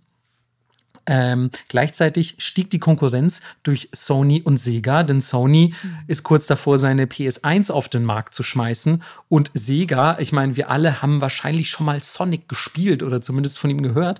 Der ist jetzt auch kein unbekannter Name. Also plötzlich ist Nintendo doch nicht mehr ganz alleine Marktführer irgendwie und muss sich vor gar niemandem verstecken. Plötzlich kommen da andere Leute aus dem Gebüsch und wollen auch ein Stück vom Gaming-Kuchen haben. Glücklicherweise performt der Nintendo 64 sehr, sehr gut, als er 1996 in Japan auf den Markt kommt und verkauft am ersten Tag eine halbe Million Stück. Das ist auch insane. Also die Leute sind in die Läden gelaufen und wollten sich dieses Ding snatchen. Ähm, ich glaube, bei uns kam er 1997 raus und war natürlich international genauso erfolgreich. Also man weiß es doch, gefühlt hatte jeder ein Nintendo 64 zu Hause stehen. Und das auch zu Recht, Melissa. Ähm, sorry, auf den N64 lasse ich echt nichts kommen. Unabhängig von seiner Controllerform.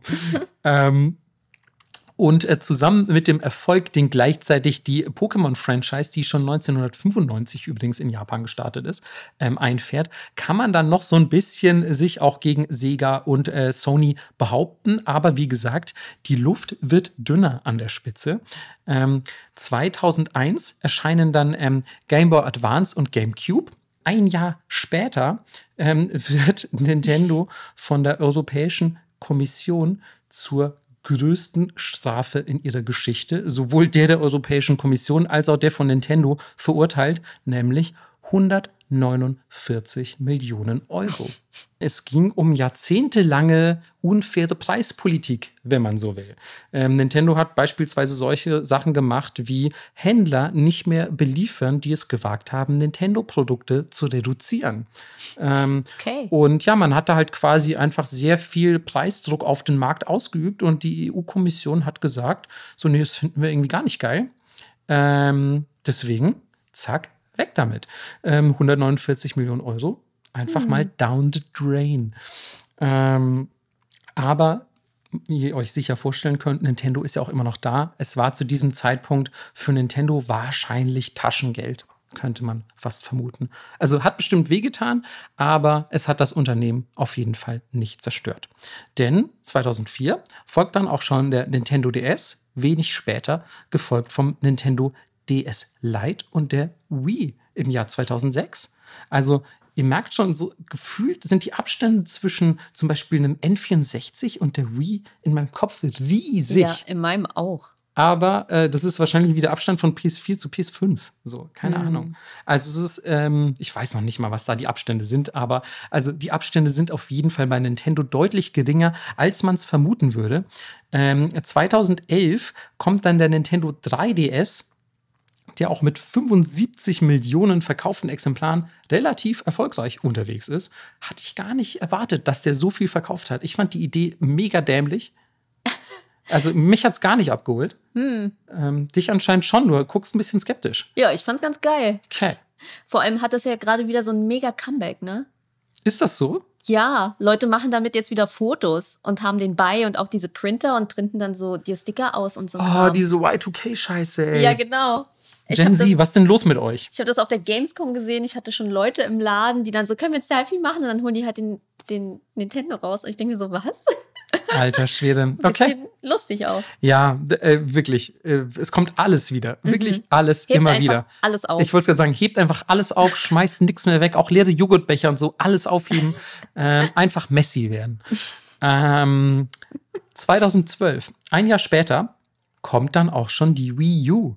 Und ähm, die ist mit 13,5 Millionen verkauften Exemplaren ähm, eine der am schlechtesten verkauften Nintendo-Konsolen aller Zeiten und gilt als komplettes Desaster für das Unternehmen. Ähm, das bedeutet nämlich auch, dass ähm, während der Ära von dieser Wii U und dem 3DS, so um 2012 rum, das äh, ja, geheiligte Nintendo, das als unantastbar galt, zum ersten Mal rote Zahlen schreibt und einfach Verlust einfährt. Man kann es sich kaum vorstellen. Deswegen ist es auch ähm, nicht allzu verwunderlich, dass man sich dann doch gegen das ursprüngliche Credo entschieden hat, ähm, und beschließt, vielleicht doch auch mal ein bisschen in den Mobile Gaming Markt vorstoßen zu wollen. Da gab es ja dann immer wieder Versuche von Nintendo, die ich alle ganz schön, ja, ungeil fand, sage Ja. ich einfach mal so. Also da war nix, nichts wirklich Geiles dabei. Nee. Korrigiert mich gerne, wenn ihr das anders seht. Aber äh, es ist eben der Versuch, dann diese roten Zahlen in irgendeiner Form abzufangen. Ähm, 2017, also relativ schnell auch wieder für Nintendo-Verhältnisse, wird dann die Wii U eingestellt und durch die Switch quasi ersetzt. Die hingegen ist wirklich auch, wie kann man sagen, ja, einfach so ein, so ein Leuchtfeuer der Hoffnung im, ja, im Dunkel gewesen für Nintendo. Denn ähm, die Switch ist unfassbar erfolgreich und ähm, ist bis heute einer der größten Erfolge von Nintendo überhaupt. Und ähm, ja, torpediert die Zahlen wieder, nee, nicht torpediert, Quatsch, torpedieren bedeutet was anderes, katapultiert die Zahlen wieder so ein bisschen ins Schwarze hinein und rettet nach der Wii U Nintendo, muss man auch einfach so sagen, ein bisschen den Arsch. Ja, aber wie geil ist auch die Switch? Die Switch ist wirklich eine ganz hervorragende Konsole. Kann man einfach nicht meckern. Die Hardware lässt natürlich ein bisschen zu wünschen übrig, wie aber das war bei Nintendo schon immer so. Genau. Wir haben halt hier die 2000 Yen Chips drin. So, da, It's what da, it's. da kann man nicht viel erwarten. Ich glaube, da sind auch noch alte, ausgediente NES-Chips dabei. Man weiß es nicht. Ähm, wir schauen auf jeden Fall mal, was die Zukunft bringt. Ähm, man munkelt ja viel, ähm, was die nächste Konsole sein soll. Ähm, Switch 2, wer weiß, vielleicht was ganz Neues. Ähm, ich bin auf jeden Fall gespannt. Ähm, ich habe weiterhin mega Bock auf Nintendo. Ähm, ich glaube, da dürfen wir uns noch auf einiges, ähm, äh, dürfen wir uns noch auf einiges freuen. Also auch sehr innovatives. Ich meine, sowohl die Switch als auch so Kram wie die Wii mit ihrer Bewegungssteuerung und so. Das war alles schon sehr, sehr spannend, fand ich. Total. Also das muss man Nintendo wirklich zugute halten. Auch wenn ein paar Sachen gefloppt sind, die waren immer extrem kreativ und mutig unterwegs. Auf jeden Fall. Also, das ist ja auch, glaube ich, das, wofür Nintendo sich selbst so ein bisschen rühmen möchte. Einfach zu sagen, so, hey, ähm, wir sind vielleicht nicht technologisch ganz weit vorne, aber wir sind auf jeden Fall die kreativen Köpfe hier im Gaming. Wir, äh, wir hauen die Innovation raus. Und das kann man auch, glaube ich, so unterschreiben. Also ähm, Nintendo hat sich sehr oft als Innovationstreiber hier und da erwiesen. Ähm, nicht nur was seine äh, bewegte Geschichte angeht, sage ich mal, sondern auch ähm, was das Erfinden skurriler Charaktere und Maskottchen angeht.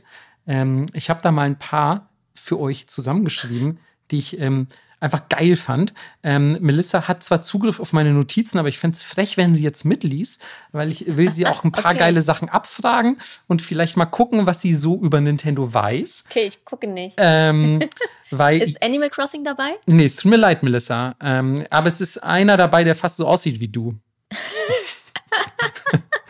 ähm, ja, es König ist, Buhu. es ist Super Mario.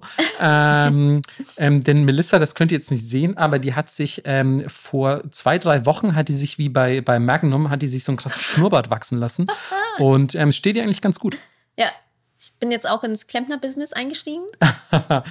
Ja, Melissa, äh, Klempner, nicht so schnell. Oha. Ja, da, da, wir müssen heute einige Missverständnisse, glaube ich, Okay, auch noch okay. aufklären. Und das ist jetzt auch mein, das ist nämlich auch der Part, von dem Melissa sich nicht vorstellen konnte, dass er existiert. ähm, so, aber ähm, wir haben jetzt quasi ein bisschen die Jahres, na, Jahreszahlen kommen noch weiterhin, aber wir haben so ein bisschen die Geschichte und jetzt auch diese Konsolenflut abgearbeitet. Jetzt kommen wir ein bisschen zum Halligalli-Teil. Ich liebe das auch, dass Marco gesagt hat, ja, also wenn du da aufhörst, da kommt nur noch ganz kurz was. So, 40 Minuten später. Ja, für, für meine Verhältnisse ganz kurz, Melissa.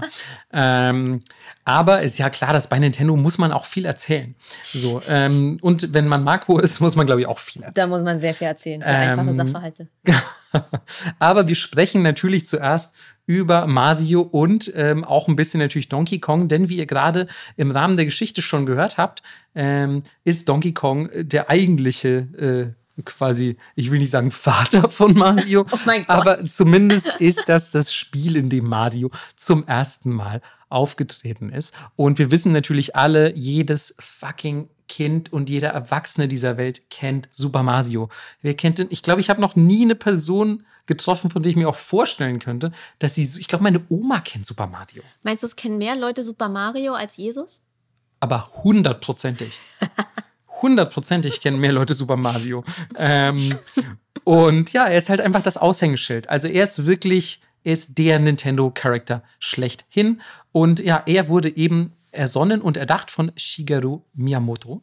Aber jetzt haltet euch mal fest, denn eigentlich wollte Miyamoto zuerst ähm, ein Lizenzspiel zu Popeye machen. und hat aber die Popeye-Lizenz nicht bekommen. Also hat er sich gedacht, boah, was mache ich? Ich muss irgendwas, ich muss irgendwas raushauen, was es mit ähm, Namcos Pac-Man aufnehmen kann. Ich muss irgendwie ein geiles Spiel machen. Und er wollte, glaube ich, so ein bisschen bei dieser ungefähren Ästhetik bleiben. Und auch so, man kennt vielleicht von Popeye noch so Olivia, die Freundin von Popeye, ähm, die er immer retten muss vor irgendeinem so Typen, der auch ein bisschen Pluto, also nicht Pluto wie der Hund von, von Mickey Mouse, sondern Pluto mit weichem B. Ähm, heißt, glaube ich, der böse Typ von Popeye. Und er sieht auch immer so ein bisschen aus wie so ein großer Affe. Also ich glaube, er hat einfach äh, sich von dieser Idee nicht verabschieden wollen. Ähm, und weil er die Rechte nicht bekommen hat, hat er einfach so, so ähnliche Charaktere designt. Ähm, und er schafft erstmal Donkey Kong, den großen Affen. Dann Lady, die später Pauline heißen wird, aber Lady ist die Dame, die der Affe entführt hat, natürlich. Und, haltet euch fest, Unnamed Player Character. Ähm, Aber die Story ist geil, wie Ja. er seinen Namen kriegt. ja, voll. Also, wobei man sagen muss, da wird gleich, ähm, ähm, wird euch gleich zu Ohren kommen, dass es da auch verschiedene Theorien gibt. Aber ich finde auf jeden Fall schon mal gut, dass ähm, Donkey Kong irgendwie so einen sehr spezifischen Namen hatte. Klar, man musste das Spiel auch nach irgendwas benennen. Und dann hat der Spielercharakter erstmal keinen Namen. Ach komm schon, ich bitte euch. Ähm, Also, ich meine, bei ganz oft ist es ja in vielen Spielen so. ja, okay, aber also man darf dann vielleicht oft wenigstens noch selber Namen eingeben. Ja, aber insgesamt, eigentlich ist es nie so wichtig. Ja, Das das, so stimmt wie- schon. Man wie soll der- sich ja auch identifizieren können. Ja, genau, wie der Main Character meistens der langweiligste ist. So Frodo und so, ne? Pff, Ja. Wobei ich würde fast sogar sagen, Frodo gehört noch zu den besseren so, aber es gibt ja wirklich so diese generische, weiß ich nicht, Ty Typ aus dem, aus dem äh, wie sage ich, Versandhaus für Abenteurer. Ja, Oder so. jeder Isekai-Manga. Ja, genau. So, damit sich halt Leser und Leserinnen damit identifizieren können. Ähm, ich weiß nicht, wie gut das bei Mario war, denn wir wissen alle, wie er aussieht. Also da gibt es bestimmt auch für manche Leute Identifikationsprobleme. Aber ähm, jetzt kommen wir erstmal noch kurz zum Spiel, weil ähm, auch das Spiel, wie wir es kennen, ich habe es vorhin schon beschrieben, wir hüpfen über Fässer und laufen über Stahlträger, aber eigentlich war das erste Spielkonzept ein Labyrinth und man sollte sich in einem Labyrinth bewegen und daraus entkommen. Und ähm, Super Mario konnte auch nicht springen. Und ähm, ich glaube, die Inspo so durch King Kong hat bei, ähm, hat bei Shigeru Miyamoto so ein bisschen gekickt und er hat gesagt: So, nee, der sitzt da oben auf diesem Wolkenkratzer in New York und schlägt nach den Flugzeugen. Ich will irgendwie, dass nach oben geht. Also sagt er: Ich mache jetzt was, was noch nie irgendwer in einem Videospiel konnte. Nämlich den Charakter springen lassen.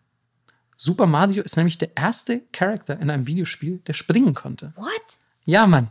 Es war immer alles, alles so quasi, man hat sich durch ein Labyrinth bewegt oder auch so wie Pac-Man. Gut, ist ja auch ein Labyrinth und so, aber quasi man hat sich immer auf einer Ebene bewegt. Ah, crazy. Und Super Mario, also damals nur Mario, beziehungsweise zu diesem Zeitpunkt sogar noch Unnamed Player Character, ähm, war der erste Videospiel-Charakter, der springen konnte. Das war auch der Grund dafür, warum er in der englischen Spielanleitung von Donkey Kong Jumpman heißt. Geil. Also man hat sich gedacht so, ja, also lass, lass uns doch einen kreativen, wir sind ja auch eine Innovationsschmiede bei Nintendo. Lass uns doch was Kreatives nehmen. Ju Jumpman. ähm, so wie Game Watch? ja, Game Watch, Ball? Jumpman. Hey, spielst du Jumpman auf Game Watch? nee, ich spiele Ball. ja, es ist so geil. Übrigens, dieses Ballspiel, es ist wir haben das vorhin gar nicht beschrieben, aber es ist genau das, was ihr euch vorstellt. Man muss einen Ball hochwerfen und wieder fangen. Mit ja. Buttons. Okay, aber wenn ich vorher nur einen Taschenrechner hatte, dann ja. ist Ball geil. Ja, okay, dann, dann ist Ball wirklich geil. ähm, aber auch Ball ist einfach der badassigste Spielname. Einfach so, warum verkünsteln man? Lass Ball spielen.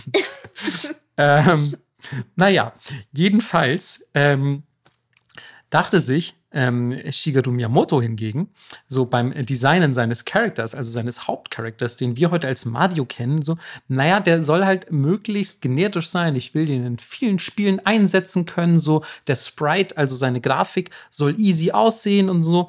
Und weil er in sehr vielen Videospielen auftreten soll, also er hat da schon ein bisschen vorausgeplant, man will sich ja auch nicht jedes Mal Arbeit machen. Da geht es ja am Anfang vor allem viel ums Gameplay. Weißt du, man konnte viel recyceln an Figuren und so. Das Gameplay musste gut sein, nicht so sehr irgendwie das Design des Spiels. Man hatte ja sehr wenige Pixel zur Auswahl. Ähm, und Miyamoto sagt sich, ich nenne den Mr. Video. Jumpman, Mr. Video. Und ähm, auch das ähm, hat man Miyamoto dann wieder ausgeredet, worüber er sich in späteren Interviews sehr erfreut zeigte, denn er hat mal gesagt, hätte ich Mario Mr. Video genannt, dann wäre er längst vom Antlitz der Erde verschwunden. Ja, realistische Einschätzung. Würde ich auch sagen. So, aber wieso heißt er denn jetzt eigentlich Mario? Ähm, also in einem Interview von 2015 wird zumindest von offizieller Nintendo-Seite, also von Miyamoto selbst sogar, ähm, gesagt, beziehungsweise durch ein Nicken bestätigt, ähm, dass Mario Segal, der ähm, Vermieter von Nintendo of America, dem Charakter in seinen jungen Jahren wohl sehr ähnlich sah. Und ähm, die Stories gehen hier so ein bisschen auseinander, weil die wirklich so sehr gekünstelte, meiner Meinung nach, äh, Geschichte besagt, dass eines Tages im Meeting zur Namensfindung von Mario der Typ reingestürmt ist und Miete verlangt hat. Also, weil das war ja deren Vermieter und hat gesagt so, ich möchte Miete und so. Und die haben den gesehen, die haben Mario gesehen und sich gesagt, oh Gott, die sehen ja genau gleich aus komm, wir zahlen nicht nur deine Miete zur Beschwichtigung, wir nennen den sogar auch Mario nach dir. I doubt it. So, welcher, welcher Vermieter stürmt denn wie in so einem Film oder wie in einem Cartoon einfach in so ein Meeting und verlangt Miete? Das ja, ist, es aber ist ja auch ein Meeting. Meet, ja. lustig? Nee, also, keine Ahnung. Hm, ach, du hast den. Ach, ich mag ja so. Ich mag das. Ich, ich würde gerne daran glauben. Ja. Und ich habe schon viel weirden Scheiß in meinem Leben gesehen. Also ich halte es nicht für unmöglich. Und gerade Vermieter bringen viel Blödsinn. Also, ja, kann natürlich sein. Ich meine, die, die etwas realistischere Variante ist auch nicht so scheiße, weil da ging es einfach nur darum, dass die Angestellten natürlich den Vermieter kannten und sich gesagt haben, ey, warum nennen wir den nicht Mario? Der sieht doch genauso aus ja, wie unser genau. fucking Vermieter, der Mario heißt. Ob der jetzt wirklich in dem Meeting reingestürbt ist und irgendwie Wut in Brand Miete verlangt hat, I don't know. Aber Tatsache ist auf jeden Fall, Mario Segal, der Vermieter, ich glaube aus Washington, ähm, der ist für diese Namensgebung verantwortlich. Und ähm, jetzt gibt es natürlich einen Vornamen, aber wer sich ein bisschen eingehender mit Mario beschäftigt hat, hat sich auch vielleicht schon mal über das Nachnamen informiert oder zumindest Gedanken gemacht. Melissa, weißt du was? Nee. Äh, könntest du dir vielleicht einen Namen vorstellen? Videomann? Mario Videomann. Mario Jumpman könnte auch sein. Ja. Ähm, Nee, aber ähm, also die verbreitetste These ist ja, dass er Mario Mario heißt. Weil äh, es heißt ja auch Mario Brothers. Was ein bisschen implizieren würde, dass der Nachname ja eigentlich Mario ist, Ja. weil Luigi, der Bruder von Mario, den wir hoffentlich auch alle kennen, der, müsste dann ja Luigi Mario heißen, wenn es die Mario Brothers sind. So, deswegen ähm, fragt man sich dann so, ja, in den späteren Spielen heißt, heißt der ja, also heißt das ja Mario Brothers. Wie, wie, wie soll das zu verstehen sein? Und ähm, seitdem gibt es einfach die unterschiedlichsten Approaches. Ähm, Nintendo hat zu Beginn verneint, dass der Mario Mario heißt, weil das war halt wahrscheinlich, man wollte den Namen im Titel haben, aber auch irgendwie suggerieren, dass das Brüder sind und dass man auch Luigi spielen kann. Und hat sich nicht so genau darüber Gedanken gemacht, was das eigentlich bedeutet. Ähm, aber wer von uns die schlechte Live-Action-Verfilmung gese gesehen hat aus den 90ern, ähm, da, geil. aber da heißen die tatsächlich auch Mario Mario. da heißt der mit Nachnamen Mario. Und ähm, ja, also ich meine, das ist angesichts des Namens völlig legitim. Ähm, ist da, glaube ich, auch quasi so ein bisschen als Joke aufbereitet. Gleichzeitig gibt es mehrere offiziell gedruckte Spieleguides, in denen Mario Mario Mario heißt. Ich, ich sag ganz ehrlich, Mario Videomann hätte mir besser gefallen. Das glaube ich dir. ähm, es geht auch noch ein bisschen weiter, denn 2012 sagt ähm, Mario Voice Actor, der übrigens dieses Jahr ähm, seinen, seinen Hut genommen hat und gegangen ist. Ich weiß nicht, wie viel Freiwilligkeit da im Spiel war. Hoffen wir, dass äh, die gut auseinandergegangen sind. Ähm, Voice Actor Charles Martinet oder Martinet, ich weiß gar nicht, wie man seinen Namen ausspricht, ähm, hat in einem Interview gesagt, ähm, dass ähm, sein Name offiziell Mario Mario sei. Ähm, gleichzeitig hat sich danach sofort der damalige Nintendo-Chef Satoru Iwata eingeschaltet und auch Shigeru Miyamoto selbst und haben das dementiert. So, ähm, jetzt kommt's aber noch besser, denn 2015 in einem Interview hat Miyamoto seine Angabe wieder geändert und hat offiziell in einem Interview bestätigt, dass Marios voller Name Mario Mario ist. So, deswegen hier für euch die Zusammenfassung. Der Schöpfer von Mario hat offiziell bestätigt, er heißt Mario Mario. Gut. Es ist leider nicht Mario Videomann, es tut mir leid. ähm, aber weil du den Klempner gerade erwähnt hast, Melissa, ursprünglich war Mario kein Klempner, sondern ein Zimmermann. Ah, true. Denn ähm, er arbeitet ja auf einer Baustelle, zumindest suggerieren das die Stahlträger im Donkey Kong-Spiel, ähm, wo er diesen Affen besiegen muss. Ähm, und da arbeitet er als Zimmermann. Zum Klempner wird er erst ab Mario Brothers. Das ist übrigens ein Arcade-Spiel gewesen, deswegen bitte nicht verwechseln mit den Super Mario Brothers, was ihr vielleicht damals auf dem Nintendo gespielt habt. Ähm, dieses Mario Brothers, also ohne Super. Das ist einfach nur ein Zwei-Player-Spiel, wo ihr gegeneinander, also so semi-gegeneinander miteinander, es ist PvE-VP, ähm, wo ihr quasi Mario und Luigi spielt und ihr seid in der Kanalisation und müsst ähm, da Gegner beseitigen und dann einfach Highscores erreichen und Level quasi voranschreiten. Und es ist überhaupt kein Sidescroller oder so. Also das heißt, ihr werdet nicht einzelne Level äh, durchschreiten und irgendwie Bowser bekämpfen oder so oder Bowser, ähm, äh, sondern ihr seid ja quasi ein bisschen so arcadisch eben unterwegs. Also es war ein ursprüngliches Arcade-Spiel, das auch, äh, glaube ich, erst ganz spät in einem Remake auf so einer ja, quasi so einer Mario, ich nenne es mal Mario-Gedenkedition, quasi als, als ähm, Side-Game mit dabei war. Aber eigentlich ist das ein Arcade-Spiel. Und hier hat man dann gesagt, na klar, warum sind die, also die sind in so einem Untergrund, überall sind diese typischen Super Mario-Röhren. Boah, ja, Klempner passt wahrscheinlich besser, ne? So ein Zimmermann, was soll der in der Kanalisation? So, und deswegen hat man ihn in Mario Brothers erst zum Klempner gemacht. Er hat übrigens im Verlauf seiner Karriere ähm, viele andere ähm, Berufe auch gehabt, wie zum Beispiel Doktor, Archäologe, Athlet oder auch sogar Präsident einer Spielzeugfabrik. Süß. Also er war wirklich, wirklich alles. Ja, und Waschbär-Cosplayer. Waschbär-Cosplayer, auf jeden Fall. Ähm, und auch so Superheld, der hatte irgendwann so einen Umhang. Stimmt.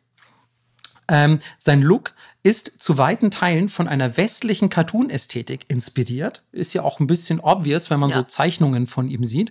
Und aber auch technisch beeinflusst, denn Mütze zu designen, viel einfacher als Haare zu designen. Ähm, dann große Nase passt ganz gut ins westliche Bild, aber ähm, macht ihn trotz quasi weniger verwendeter Pixel irgendwie als Menschen erkennbar. So sagte man. Also man sieht eine Nase. Ähm, und der Schnurrbart, der macht einen Mund überflüssig. Das heißt, du erkennst, oh, da ist ein Schnurrbart und so, dann muss ich auch keinen Mund, vielleicht keine Mundmimik mit wenigen, wenigen Pixeln designen. So, man erkennt dann einfach so, ah, das ist ein menschliches Gesicht. Des Weiteren ähm, wäre es bei den wenigen Pixeln, die man zur Verfügung hatte, schwer gewesen, Mund und Nase klar voneinander abzutrennen. Man wollte einfach ein klar erkennbares Gesicht machen und ähm, hat ihm dann auch, wie gesagt, so diese klassischen Hosenträger, die waren ja dann jeweils wahrscheinlich auch ein, zwei Pixel, ähm, hat man ihm die gegeben, damit man erkennen konnte, ah, der hat so einen Arbeiteranzug an, der übrigens früher ähm, die umgekehrten Farben hatte. Also heute hat er einen, ähm, einen blauen Overall und ein rotes Hemd. Früher war der Overall rot und sein Hemd blau. Ähm, und als kleine Abschlussinformation noch für euch, ähm, wer von euch am 11. Oktober Geburtstag hat, der hat am gleichen Tag Geburtstag wie Super Mario. Süß. Und was schätzt du, wie alt ist Super Mario? So in den Games. In den Games? Mhm. Ähm, weiß nicht, 35? Ja, nicht schlecht, aber mach mal 10 weg, denn er ist zwischen 24 und 25. Und stattlicher Schnurrbart. Ein stattlicher Schnurrbart für so einen stattlicher Bauch auch. jungen, äh, jungen Italiener.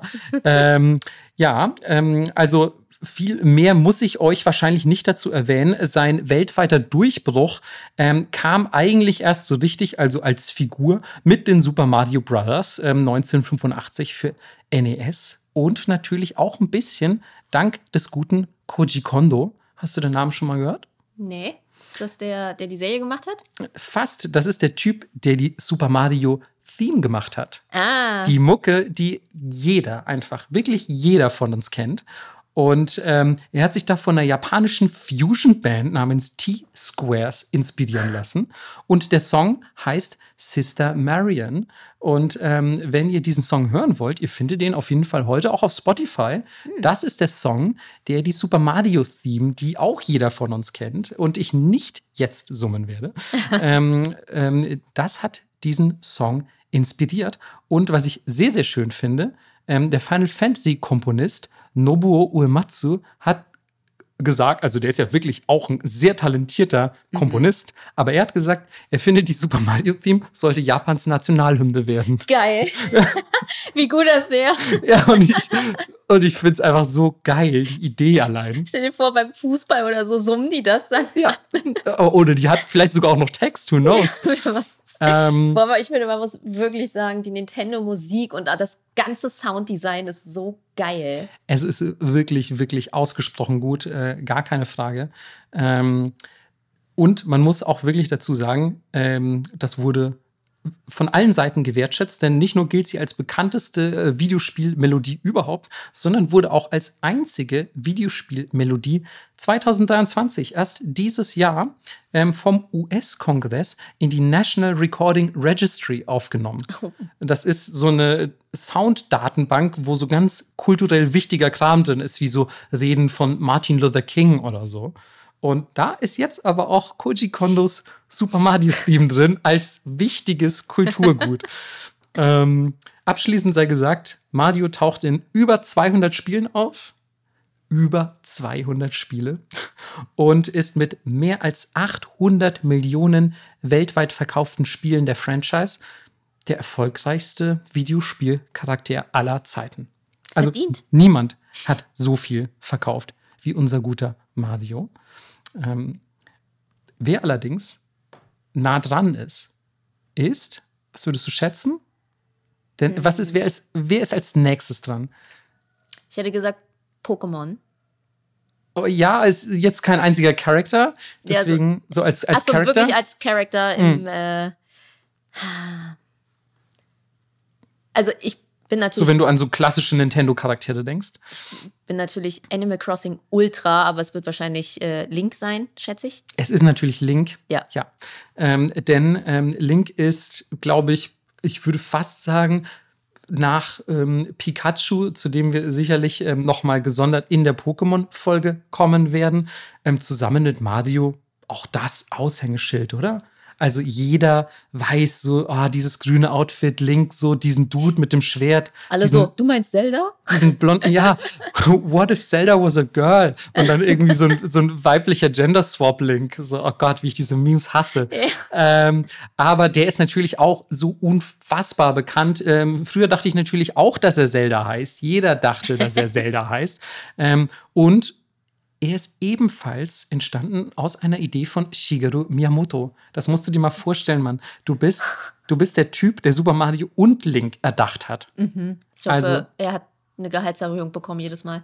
Äh, Es gibt auch richtig viele Gerüchte darüber, wie ähm, Nintendo quasi auf Shigeru Miyamoto aufpasst. Also die schreiben ihm auch so ganz viel vor, zum Beispiel, ähm, wie er zur Arbeit kommen darf, so damit es möglichst sicher ist und so. Also dem Was? darf auch einfach nichts passieren. Weil so. er sonst von Sony gekidnappt ich wird? weiß es nicht, so keine Ahnung. Und ich frage mich auch, darf der vielleicht nur bestimmte Sachen essen? Oder So Vorkoster. ja, also, es, äh, also der scheint quasi wie so ein bisschen so ein, so ein Papst zu sein. bei- National Treasure. ja, wirklich National Treasure bei Nintendo. Und ähm, was ich aber voll schön fand und auch jetzt erst gelernt habe, ähm, Link wurde inspiriert von Miyamotos ähm, Erkundungen der Natur in seiner Kindheit in Sonobe. Und ähm, ich finde, das fühlt man total. Also man fühlt sich wirklich auch wie so ein Kind beim Erkunden, wenn man Zelda spielt, Ja. finde ich.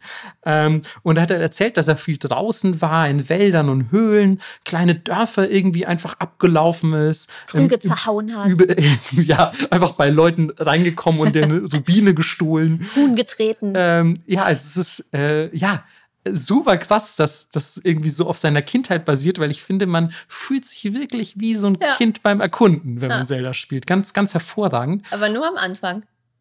Was meinst du? Dann wird es rapide seltsam. Ja, ja, okay, klar. Dann wird's immer ein bisschen so. Das Kind hat natürlich nie den Feuertempel gesehen und wahrscheinlich auch nie den Wassertempel, Gott bewahre.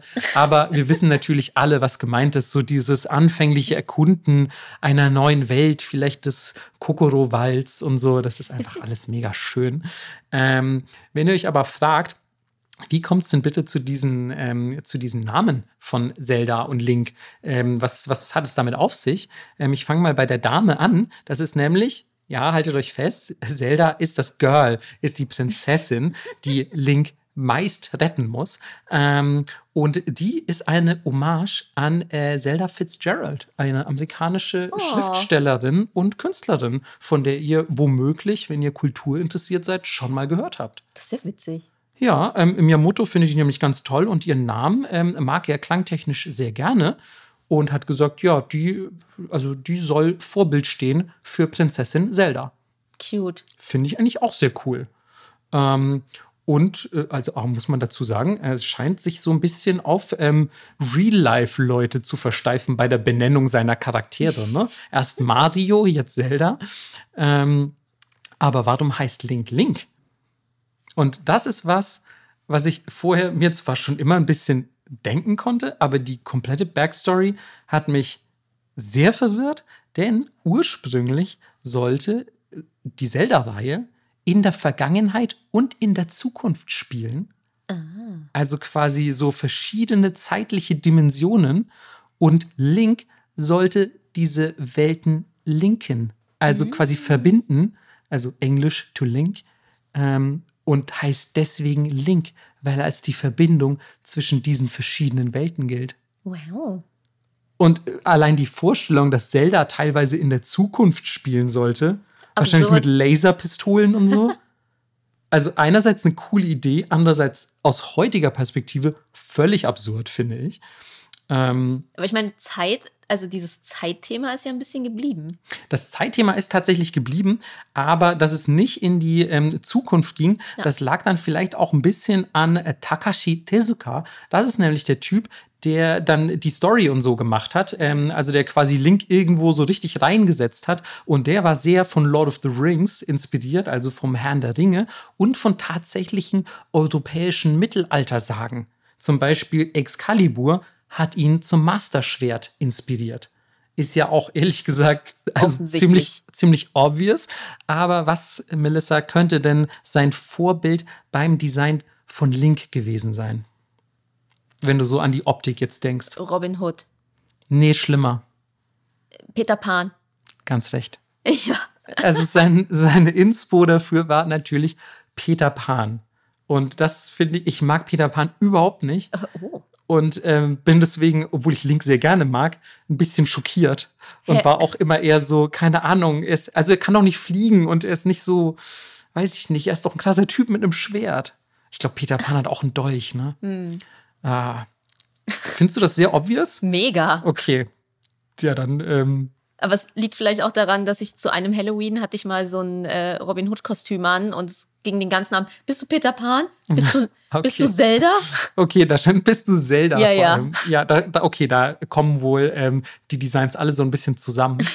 ähm, vielleicht, wo wir gerade über Design sprechen, muss man dazu sagen, dass ähm, Link in fast jedem Spiel anders aussieht. Er ist mhm. immer ein bisschen abgewandelt und es ist ja auch immer eine komplett, nicht eine komplett andere Story, aber schon eine andere Story. Und er muss immer wieder gegen Ganon kämpfen, immer wieder Zelda retten. Was ist da eigentlich los? Und ähm, tatsächlich ähm, ist es auch von offizieller Nintendo-Seite bestätigt, Link ist keine einzelne Person, sondern er ist quasi ein Held, der immer dann wiedergeboren wird, wenn quasi große Gefahr droht und eben die Welt, also Hyrule, einen Helden braucht. Das heißt, es ist in jedem Spiel eine andere Person. Also man spielt nie den gleichen Link. Er ist quasi wie so ein bisschen auch eine Schablone, mhm. die einfach in diese Welten hineingeboren wird, so eine Heldenschablone. Ähm, Miyamoto hat in einem Interview auch verraten, dass es hinter den Kulissen von Nintendo ein wohl riesiges Textdokument gibt, das alle Zelda-Spiele lore-technisch miteinander verknüpft. Oh ähm, dass das aber sehr sekundär sei, weil es bei Zelda geht, dass man einfach coole individuelle Abenteuerspiele macht, bei denen das Gameplay im Vordergrund steht. Mhm. So, deswegen ähm, hat man sich nie so sehr auf diese Lore in den Spielen versteift und gesagt, so, ja, lass uns jetzt hier so eine Art, ich keine Ahnung, was sind denn sehr lore-intensive Games? Ähm, Final Fantasy. Ja, oder, äh, genau, Final Fantasy oder auch World of Warcraft oder so, ja. weißt du, so, lass uns sowas draus machen und jede Erweiterung irgendwie super krass durcherklären. Nee, Mann, das ist halt ein Held, der jetzt geboren wird, so, chill. Und ähm, was ich auch sehr bezeichnend fand, ähm, nochmal kurz zurück auf das Design, ähm, Link hat ähm, beim 1998er Ocarina of Time quasi sein erstes richtiges Makeover bekommen. Denn vorher war so ein bisschen, ja, er war halt dieser, dieser Typ in, in seinem grünen Outfit und war jetzt weder besonders cool noch besonders uncool. Und er wurde quasi, ich will nicht sagen yesified, aber er wurde auf jeden Fall vercoolert, weil die Frau von Yoshiaki Koizumi, das ist ähm, einer der wichtigsten Developer der N64-Ära, der unter anderem Mario 64 gemacht hat, aber eben auch Ocarina of Time, die hat eines Tages zu ihm gesagt, so, ey, alle Nintendo-Charaktere, die ich bisher gesehen habe, die haben irgendwie komische Nasen, die sehen aus so super cartoonisch und so. Habt ihr keine einzigen Hottie so in eurem, in eurem äh, Portfolio? So, wieso habt ihr keine hübschen Charaktere? Und deswegen ähm, hat Yoshiaki Koizumi dafür gesorgt, dass der erwachsene Link in Ocarina of Time ziemlich cool aussieht. Und ich weiß nicht, ob dir das auch so ging, aber als ich damals mich in Ocarina of Time in den erwachsenen Link verwandelt habe, Jesus war ich impressed. Ich wollte genauso sein. Ich fand ihn richtig cool. Und ähm, was würdest du schätzen, Melissa, war denn das Vorbild für diesen Link? Boah. Ist eine echt existierende Person. Wirklich? Mhm. Na, irgendwas Westliches, nehme ich an. Absolut.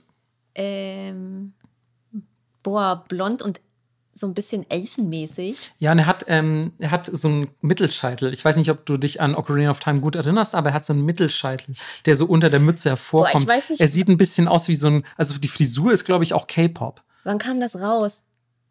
Er gibt mir Aaron Carter-Vibes. Äh, 98, wie gesagt. Er gibt mir Aaron Carter-Vibes. Ja, ist nicht, also von der Frisur kommt es hin und so, aber es ist Leonardo DiCaprio Oh. Der wahrscheinlich auch damals so, das, das war ja so seine Phase, wo hat er da mitgespielt? War das schon Romeo, Romeo und und Julia, Julia, oder so? ja. So, wo der natürlich auch sehr cool aussah. und ähm, das war, ähm, das war Yoshiaki Koizumis Inspo für das, ähm, für das Erwachsenen-Link-Design. Geil. Ja, fand, fand ich echt richtig gut.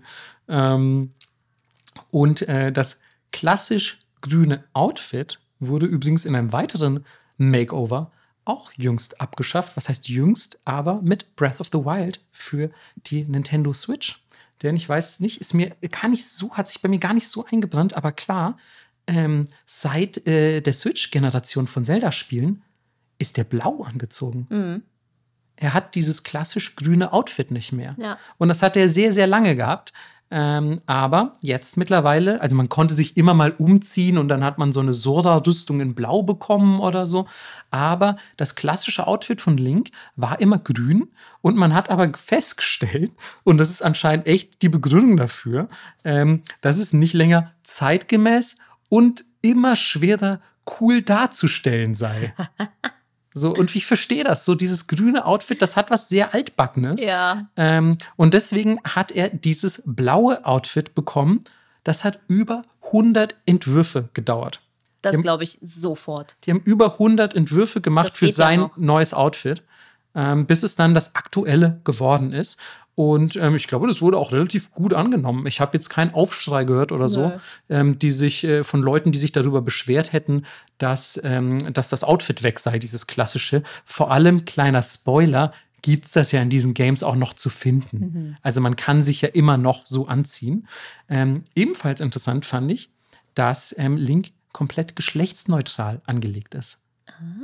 Also klar ist er, also er ist offiziell schon ein Mann, aber sein Design ist möglichst geschlechtsneutral. Ähm, damit jeder Spieler und jede Spielerin sich damit identifizieren kann. Also quasi, wenn er ein Mann wäre, hätte er was sehr Feminines, wenn er eine Frau wäre, hätte er was sehr Maskulines. Okay. So. Non-binary person. Auch finde ich auch sehr clever tatsächlich. Ja. Ähm, und das erklärt vielleicht zumindest ein bisschen, warum seine Beziehung zu Zelda bis heute von offizieller Seite nicht eindeutig geklärt ist. Also es ist nie bestätigt oder dementiert worden, dass die jetzt ein Paar sind oder Love Interest zumindest. Ähm, man hat in irgendeinem Interview verlauten lassen, dass es am wichtigsten sei, ähm, dass das Gefühl rüberkommt, dass Zelda Link wichtig ist. Ähm, und ich finde, das haben sie auf jeden Ja. Fall geschafft. Ähm, aber manchmal denkt man sich immer so, oh Gott, ich will doch jetzt, dass die einfach mal irgendwie auch zusammenkommen oder so. Irgendwie habe ich da so ein, ich, ich habe da auch manchmal so ein Romance-Bedürfnis. Ähm, abschließend auch hier noch ähm, ein kurzer Verweis zur Musik. Und jetzt kommt's wieder. Die ist ebenfalls von Koji Kondo Oh. dieser Typ, Mann, auch, ich würde sagen, zu den zehn berühmtesten Videospielmelodien der Welt auf jeden Fall auch Zelda-Theme. Ja. Ja. Ach komm, Melissa. Diese klassische Overworld-Theme, Ja, ich so, weiß. die, ist, ey, die ist so gut. Ähm, und auch hier wieder, Shigeru Miyamoto macht diese zwei Baller-Charaktere, Koji Kondo macht diese zwei Baller-Themes. Ich äh, bin begeistert, vor allem weil Koji Kondo sich eigentlich erst richtig auf die faule Haut legen wollte und gesagt hat, ja, weißt du was, ich glaube, als äh, Theme für Zelda nehmen wir einfach den Bolero von Maurice Ravel. Ähm, den kennt ihr auf jeden Fall, wenn ihr den schon mal gehört habt. Ähm, klar kennt ihr den, wenn ihr den schon mal gehört habt. Aber ihr kennt den auch, also unterbewusst habt ihr den irgendwo abgespeichert. Eine ganz bekannte Melodie. Und dann hat man kurz vor knapp festgestellt, oh scheiße, das ist noch gar nicht Public Domain. Das ist noch urheberrechtlich geschützt, können wir gar nicht nehmen. Und dann hat er einfach die Zelda-Theme innerhalb eines Tages komponiert. Savage. Er ist ein Savage-Typ, wirklich. Hat er sie einfach, einfach so ein Ersatzding, was eine der Themes schlechthin geworden ist, in einem Tag rausgehauen. Ähm, und er ist bestimmt maßgeblich mit dafür verantwortlich, dass Link heute ähm, mehr als 160 Millionen Exemplare seiner Spiele verkauft hat. 160 Millionen, auch eine ordentliche Hausnummer. Ich meine, muss man natürlich dazu sagen, äh, ist es äh, nichts im Vergleich zu Super Mario, aber, Aber trotzdem- Ähm, Link ist auch nur in 40 Games aufgetaucht und nicht in über 200. aber auch da, über 40. Ich glaube, ich kann 10 Spiele aufzählen, in denen Link vorkommt oder so. Ja. Also ich, na, da zählen bestimmt auch so Super Smash Brothers und so mit dazu. Ja, klar. Ähm, und einen anderen Rekord hat Link aber für sich beanspruchen können, denn wenn es rein nach ähm, Kritikerwertungen geht und quasi nach dem, wie man so quasi von der Fachpresse und so aufgenommen wurde, ist laut dem Guinness-Buch der Rekorde, ähm, ist er der, der erfolgreichste Videospielcharakter. Weil seine Spiele durch die Bank weg quasi die erfolgreichsten in der Kritik sind. Wenn du weißt, was ich meine. Das Ja, sind immer dann so 9 von 10, 10 von 10 und so. Auf Platz 2 tatsächlich Super Mario. Auf Platz 3, zu meiner Überraschung, Solid Snake aus Metal Gear Solid. Ähm, aber, aber sick auf jeden Fall, dass er es geschafft hat, ähm, zumindest in dieser Hinsicht Super Mario zu überholen. Krass. Und ich weiß, Leute, ähm, ihr seid längst eingeschlafen. Aber jetzt haben wir es schon recherchiert und für eine zweite Folge wäre jetzt auch doof abzubrechen. Aber zuletzt kommt natürlich noch Kirby. Den habe ich auch noch mit auf die Liste genommen, weil Melissa ist, wie ihr wisst, ähm, ein Real-Life-Kirby. ähm, zumindest in Sachen Größe und Aussehen. Essverhalten. Oder eigentlich auch Essverhalten, das stimmt. Kirby könnte auch eine Kochshow bei Edeka moderieren. Ich habe auch viele Berufe. Ja, man muss allerdings, ja, stimmt. Immer eingesogen und sofort, zack, Feuerwehrmann Melissa. Feuerwehrfrau Melissa, Entschuldigung. Ähm, aber ähm, Kirby ist auf jeden Fall der, wo ich dich ästhetisch am meisten sehe. Voll. Ja, Ist auch so richtig dumm. Ich mag an den Kirby-Spielen, dass es so richtig blöd ist. voll. Und, und äh, Kirby ist auch so wirklich irgendwie so einfach so ein Feel-Good-Ding irgendwie, oder? Mega. Kirby einfach so ein gute Laune-Typ. Da kommen wir auch gleich noch zu, denn als solcher ist er auch angelegt. Kirby ist einfach eine gute Laune-Drops unter den Nintendo-Charakteren. Ich meine, die sind jetzt alle nicht besonders dark. So, Hä? aber, also, Legend of Zelda teilweise schon traumatisch. Oh ja, ich habe ich hab tatsächlich viel von meinen Notizen geskippt, aber ich hatte auch eigentlich noch Notizen zu Links Edgy-Phase, so mit Twilight Princess Ja. und so, wo man versucht hat, so quasi in eine, so in so eine Edgy-Phase reinzugehen nach Wind Waker, weil alle haben ja, ich weiß nicht, ob du Wind Waker gespielt hast, da sah er aus wie so ein kleiner Cartoon-Junge mit so Cell-Shading-Look und so. Und das haben so viele Leute gehasst, dass die äh, gesagt haben, okay, dann lass komplett anders machen und wir geben ihm jetzt so diese edgy Twilight Princess-Sache. Und ähm, das habe ich aber euch zuliebe geskippt, auch ein bisschen, weil bestimmt da draußen viele äh, Twilight Princess Link-Stands unterwegs sind und ich will euch jetzt nicht unnötig horny machen, weil wir jetzt auch zu Kirby kommen und das ist auch ein echt ein heißer Typ. Ist so. Ja, ich weiß. Vor allem, wenn der irgendwie so eine Flamme schluckt. So. ähm, aber einmal wenigstens haben wir einen Charakter, der nichts mit Shigeru Miyamoto zu tun hat, denn Kirby wurde erfunden von Masahiro Sakurai. Und ähm, der hat sich damals gedacht, ich muss auf jeden Fall einen Charakter erfinden, der mich an Melissa erinnert. Wir sind Besties. Genau, genau. Masahiro Sakurai und Melissa. Melissa Hiro Sakurai. ähm, Kirby ist erstmals ähm, auf der Bildfläche erschienen im Jahr 1992, also auch ein bisschen später als die beiden anderen Kollegen, die ich gerade erwähnt habe, in Kirby's Dreamland für den Game Boy. Und jetzt kommt's, Melissa, du wärst fast deines wertvollen Kirbys beraubt worden, denn wusstest du, dass Kirby eigentlich nur ein Platzhalter für den eigentlichen Protagonisten sein sollte? Was? Ja, Mann.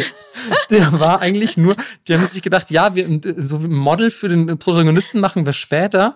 Lassen wir jetzt erst einfach so einen Blob nehmen und, und den quasi um, oder in das Spiel einfügen und damit das Spiel testen. Lichtdubel einfach. Ist wirklich, er war einfach quasi einfach so ein Platzhalter-Typ und, ähm, und deswegen auch eben diese sehr einfache Ballform und im Verlauf äh, der Entwicklung des Spiels gefiel dieser Ball aber allen so gut und, und der ist so quasi immer mehr denen ans Herz gewachsen und die haben dann gesagt so, ja nee, weißt du was, wollen wir vielleicht einfach diesen fucking Ball als Protagonisten nehmen, der sieht doch irgendwie mega cute aus und ja, dann hat Sakurai einfach damit weitergemacht. Warum auch nicht? Ja, geil. Ja, mega, mega geil. Ähm, was ebenfalls mega geil ist, was sehr gut gepasst hätte, meiner Meinung nach, er sollte ursprünglich Popopo heißen. Auch geil. Auch gut, hätte irgendwie zu seiner Form gepasst. Ich kann Ja. gar nicht sagen, warum. Po. Popopo. Er sieht aus wie irgendwas, was, wenn er ein Pokémon wäre, würde er vielleicht Popopo machen. Ich glaube, wenn man so auf Kirby tätschelt, macht es so. Oh. Po, po, po. Oh ja, das stimmt. Wie so ein, wie so ein aufdatzender Ball vielleicht Ja, auch. genau. Po, po, po. Nicht schlecht, nicht schlecht.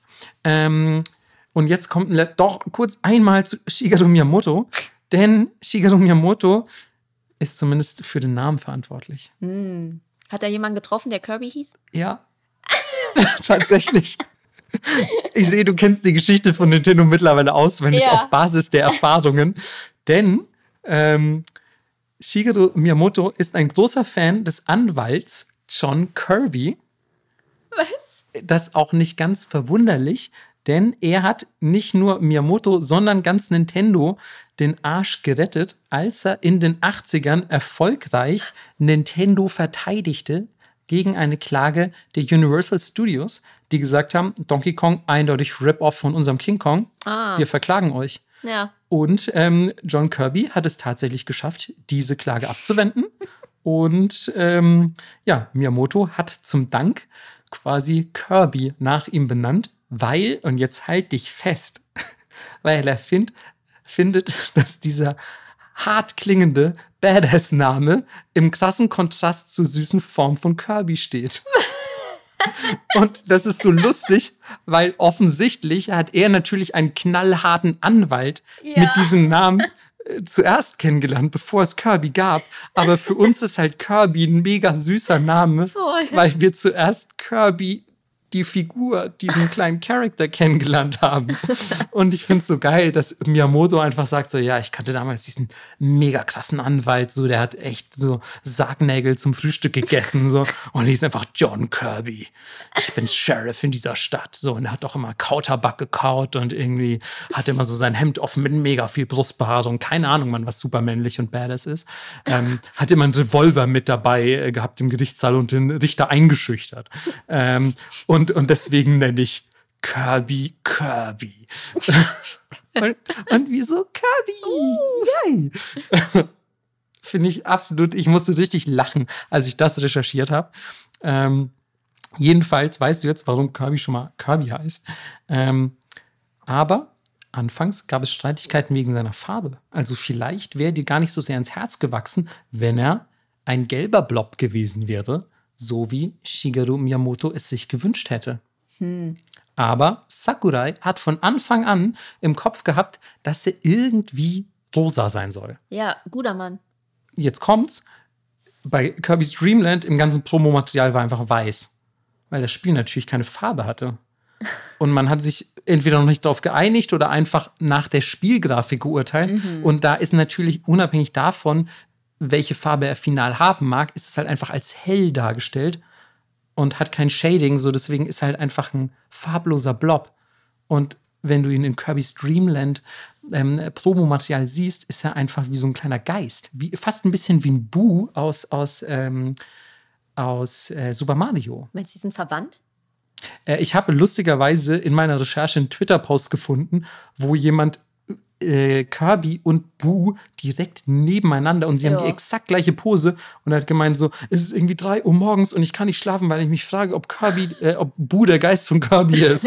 ja, wer weiß. Und es sieht wirklich eins zu eins so aus. Ähm, das ist dann auch, glaube ich, in diesem dunklen, düsteren Lore-Dokument von Shigeru Miyamoto, wo alles über Zelda drin steht. Ja. Da steht auch sowas, glaube ich, drin.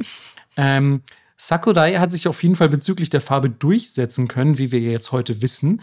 Ähm, aber deswegen ist Player 2 in Kirby-Spielen immer gelb. Wegen Shigeru Miyamotos Assoziation mit einem gelben Kirby. Ähm, außerdem interessant, in den USA guckt Kirby immer angry, so auf den Packungen. Er ist immer irgendwie böse oder so sehr kampfbereit. In den japanischen Darstellungen guckt er immer cute. So. Warum? Weiß ich nicht. Funktioniert laut Marktforschung, habe ich gelesen, besser mit der jeweiligen Kundenschaft. Das wundert mich nicht. So, ist das nicht krass? Ja, also die USA gewaltbereit und so, man will irgendwie so einen krassen kampfbereiten rosa Blob. und in den USA versteift man sich halt auf die Cuteness, wie durchaus bekannt ist. Nee, in Japan dann. Äh, Entschuldigung, in Japan. Ähm, und wir, wir, muss man dazu sagen, dass es, glaube ich, auch äh, heute wird wahrscheinlich fast Rekordfolge von beinahe zwei Stunden. Auf jeden Fall. Also man kann, glaube ich, auch uns äh, verzeihen, wenn wir jetzt mal Japan und die USA verwechseln. Irgendwo ist immer Seppuku, sage ich. ähm, aber zurück zu Kirby. Ein weiterer Fakt, der dir hoffentlich nur nicht bekannt ist, denn mich hat er völlig aus den Socken gehauen. Sind das rote Schuhe oder seine Füße? Oh wow, ich dachte, das wären seine Schuhe. Ja, falsch. Das sind laut Erfinder Sakurai sind das seine Füße. Also er hat keine Schuhe an. Das, das löst ein unangenehmes Gefühl in mir aus und ich will es sofort wieder vergessen. Absolut. Also, aber ich wiederhole es für euch, damit Nein. ihr das nicht vergesst. Das Rote sind keine Schuhe. Trigger Warning. Kirby hat keine Schuhe an. Achtung, Achtung. Und ähm, Melissa, keine Frage, weißt du denn, du vielleicht als jemand, äh, der auch ungefähr so groß sein könnte wie Kirby, Ja. weißt du denn, wie groß Kirby ist? Oh, nicht so groß. Es gibt eine offizielle Größenangabe zu Kirby. Weiß nicht. 80 Zentimeter? Nee, ist leider viel weniger. Also der Original Kirby ist laut Sakurai 20 Zentimeter groß Good boy. Oh. und saugt alles ein. ähm, deckt sich, würde ich sagen, auch nicht mit allen Darstellungen. Vor allem Nee. auch jetzt, wenn du ihn zum Beispiel in Super Smash Brothers spielst, also Samus Aran und so, geht er bestimmt bis zum Knie. Ja, eben, deswegen. Ja, also das ich, muss auch verkleinern. ja, also ich glaube, ich glaube, Sakura, Sakurai hat das am Anfang so festgelegt, aber ja. so im Nachhinein wurde das alles ein bisschen aufgeweicht. Bisschen gewachsen vielleicht einfach. War ja noch jung. Stimmt tatsächlich, ähm, weil ähm, auch sein Alter ist ähm, sehr, ja, ich sag mal, unklar oder bestenfalls angedeutet. Und in diversen Spielanleitungen wird er aber als kleiner Junge bezeichnet. Also vielleicht ist der erwachsene Kirby dann in Super Smash Bros. unterwegs. Im Fight Club. So, ja klar, wenn er dann irgendwie auch plötzlich 80 Zentimeter und dann will er einfach Leuten auf die Fresse hauen. Muss auch sagen, ich hatte irgendwie als Kind einen Kirby-Comic, vielleicht war es ein Nintendo-Comic generell, aber da war eine Kirby-Geschichte drin und Kirby war ein Detektiv. Das war wirklich eine Kirby-Detektivgeschichte. Äh, fand ich erstmal sehr geil, aber das ist auch Kirby Auto gefahren und so. Das kann man nicht, wenn man 20 Zentimeter groß ist. Ja, ich kann doch auch Auto fahren. Aber du bist auch 25 Zentimeter groß. Die fünf, die fünf reißen es einfach raus. Weißt du, ob, na gut, ich habe es jetzt gerade schon ein bisschen gespoilert, aber weißt du, ob Kirby ein Geschlecht hat, ein offiziell definiertes? Na, dann wird er wohl jetzt ein Junge sein.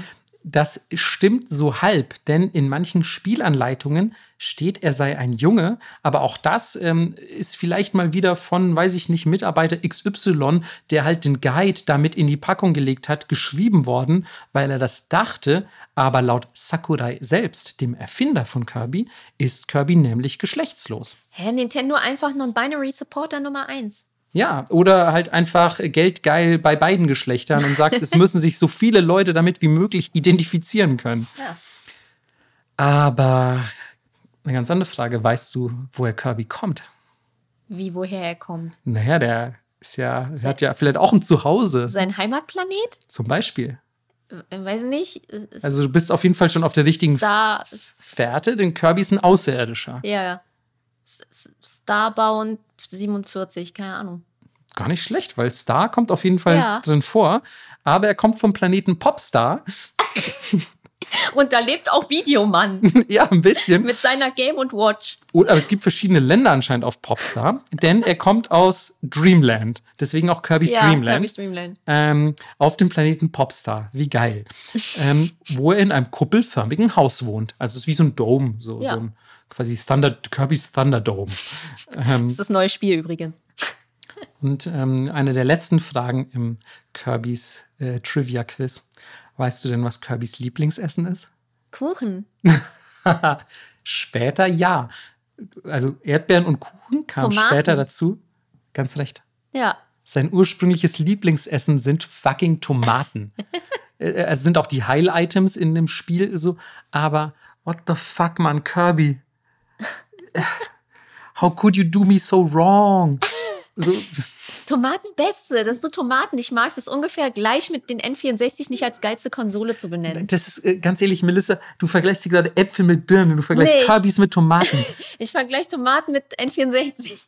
Ey, ganz ehrlich, das, äh, als ich das gelesen habe, ich wus- wusste das gar nicht, obwohl ich die Heil-Items natürlich kannte, aber ich war so, Kirby, nein.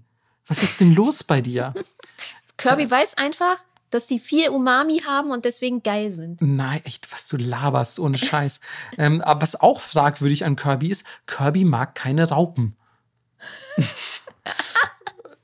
also ja, oddly specific. Ja. Okay, aber Kirby mag keine Raupen. Ähm, nur so für euch zur Info, falls ihr ihm mal begegnet, keine Raupen schenken. ähm, und zu seinen Hobbys gehören Zeichnen, Fischen, also Angeln, Singen und Schlafen. Oh mein Gott, so relatable.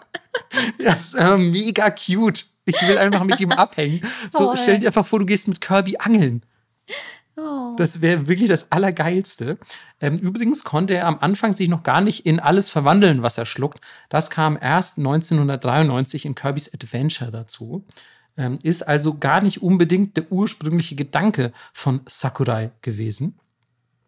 Trotzdem hat es dieser kleine, cute Saugblob ähm, laut Guinness Buch der Rekorde auf Platz 18 der beliebtesten Videospielcharaktere aller Zeiten geschafft. Wow. Er taucht auf in 39 Games insgesamt, knapp hinter Link. Und diese haben sich weltweit über 40 Millionen Mal verkauft. Auch stabil. Voll stabil auf jeden Fall. Also Platz 18 auch nicht schlecht bei der Menge an Videospielcharakteren, die es da draußen gibt. Ähm, Kirby's, ich glaube, es heißt Kirby and the Forgotten Land, das ganz neue. Ähm, das hat sich tatsächlich als der neue Bestseller der Kirby-Franchise erwiesen und den allerersten Teil Kirby's Dreamland nach über 30 Jahren als Nummer 1 Kirby-Bestseller abgelöst. Das war aber auch geil. Ist das nicht mega cute? Ich habe übrigens dazu beigetragen, ich habe das Melissa zum Geburtstag Absolut. geschenkt. So, ähm, Ist so. Ich muss das auch noch spielen, scheiße, ey. Ich bring's dir mit dann. ja, genau, bring mir meine eigenen Geschenke wieder mit. ähm, aber ja, super cute. Ich habe irgendwie gesehen, wie der da so einen ganzen Bus oder so auf ist Ja. oder so ein Auto und dann ist er das Auto und so. Ach, das, ey, ganz ehrlich, Ey. mega putzig. Und wie immer bei den Nintendo-Spielen, du kannst durchrushen, aber wenn du es wirklich mit Anspruch spielen willst, ist es sauschwer. Ja, das äh, glaube ich sofort. Also vor allem auch, ähm, ich finde, das ist äh, so ein bisschen das, was auch Nintendo ausmacht, so generationsübergreifend. Die sind einfach genug, so um sie zu lernen, aber hart genug, um sie zu meistern. Ja, genau. So, also das heißt, du kannst die als super casual Sechsjähriger spielen, aber du kannst halt auch als 35-Jähriger da sitzen und sagen so, scheiße Mann, ich brauche doch jetzt den fucking letzten Stern hier noch. Komm, ich komme da, wieso komme ich da nicht ran? Beißt du in den Controller und so. Voll. Ja, absolut. Aber Nintendo einfach, also ein sicherer Platz in meinem Herzen. Auf in unser aller Herzen, glaube ich. Ähm, und ähm, auch quasi durchaus zu Recht ein Kandidat für so eine lange Folge. Klar, hätten wir wahrscheinlich auch rückblickend betrachtet zwei daraus machen können. Easy. Man ist immer schlauer im Nachhinein, aber nee, rein. nee, nee, das lasse ich nicht auf mir sitzen, weil ich sag, Marco, ich glaube, das ist auch Doppelfolge. Er so, nee. Ja, okay, aber, Leben. aber man muss auch dazu sagen, das ist wie dieses, äh, wie dieser Junge, der immer böser Wolf ruft und eines Tages kommt der Wolf wirklich. Melissa sagt bei jedem Thema, das ist auch Doppelfolge. Nee, nicht bei jedem. Das ist auch Doppelfolge. Oh ja, da hat, ich habe direkt zwei Seiten im Internet gefunden, wo was dazu steht. Lass lieber Doppelfolge. Ja, aber jetzt sitzen wir hier und alles ist tausend Stunden lang. Ach Quatsch, ist doch schön. Dann haben die Leute auch ein bisschen was zu hören. Die nächste Folge kommt dann nämlich auch erst in 18 Wochen.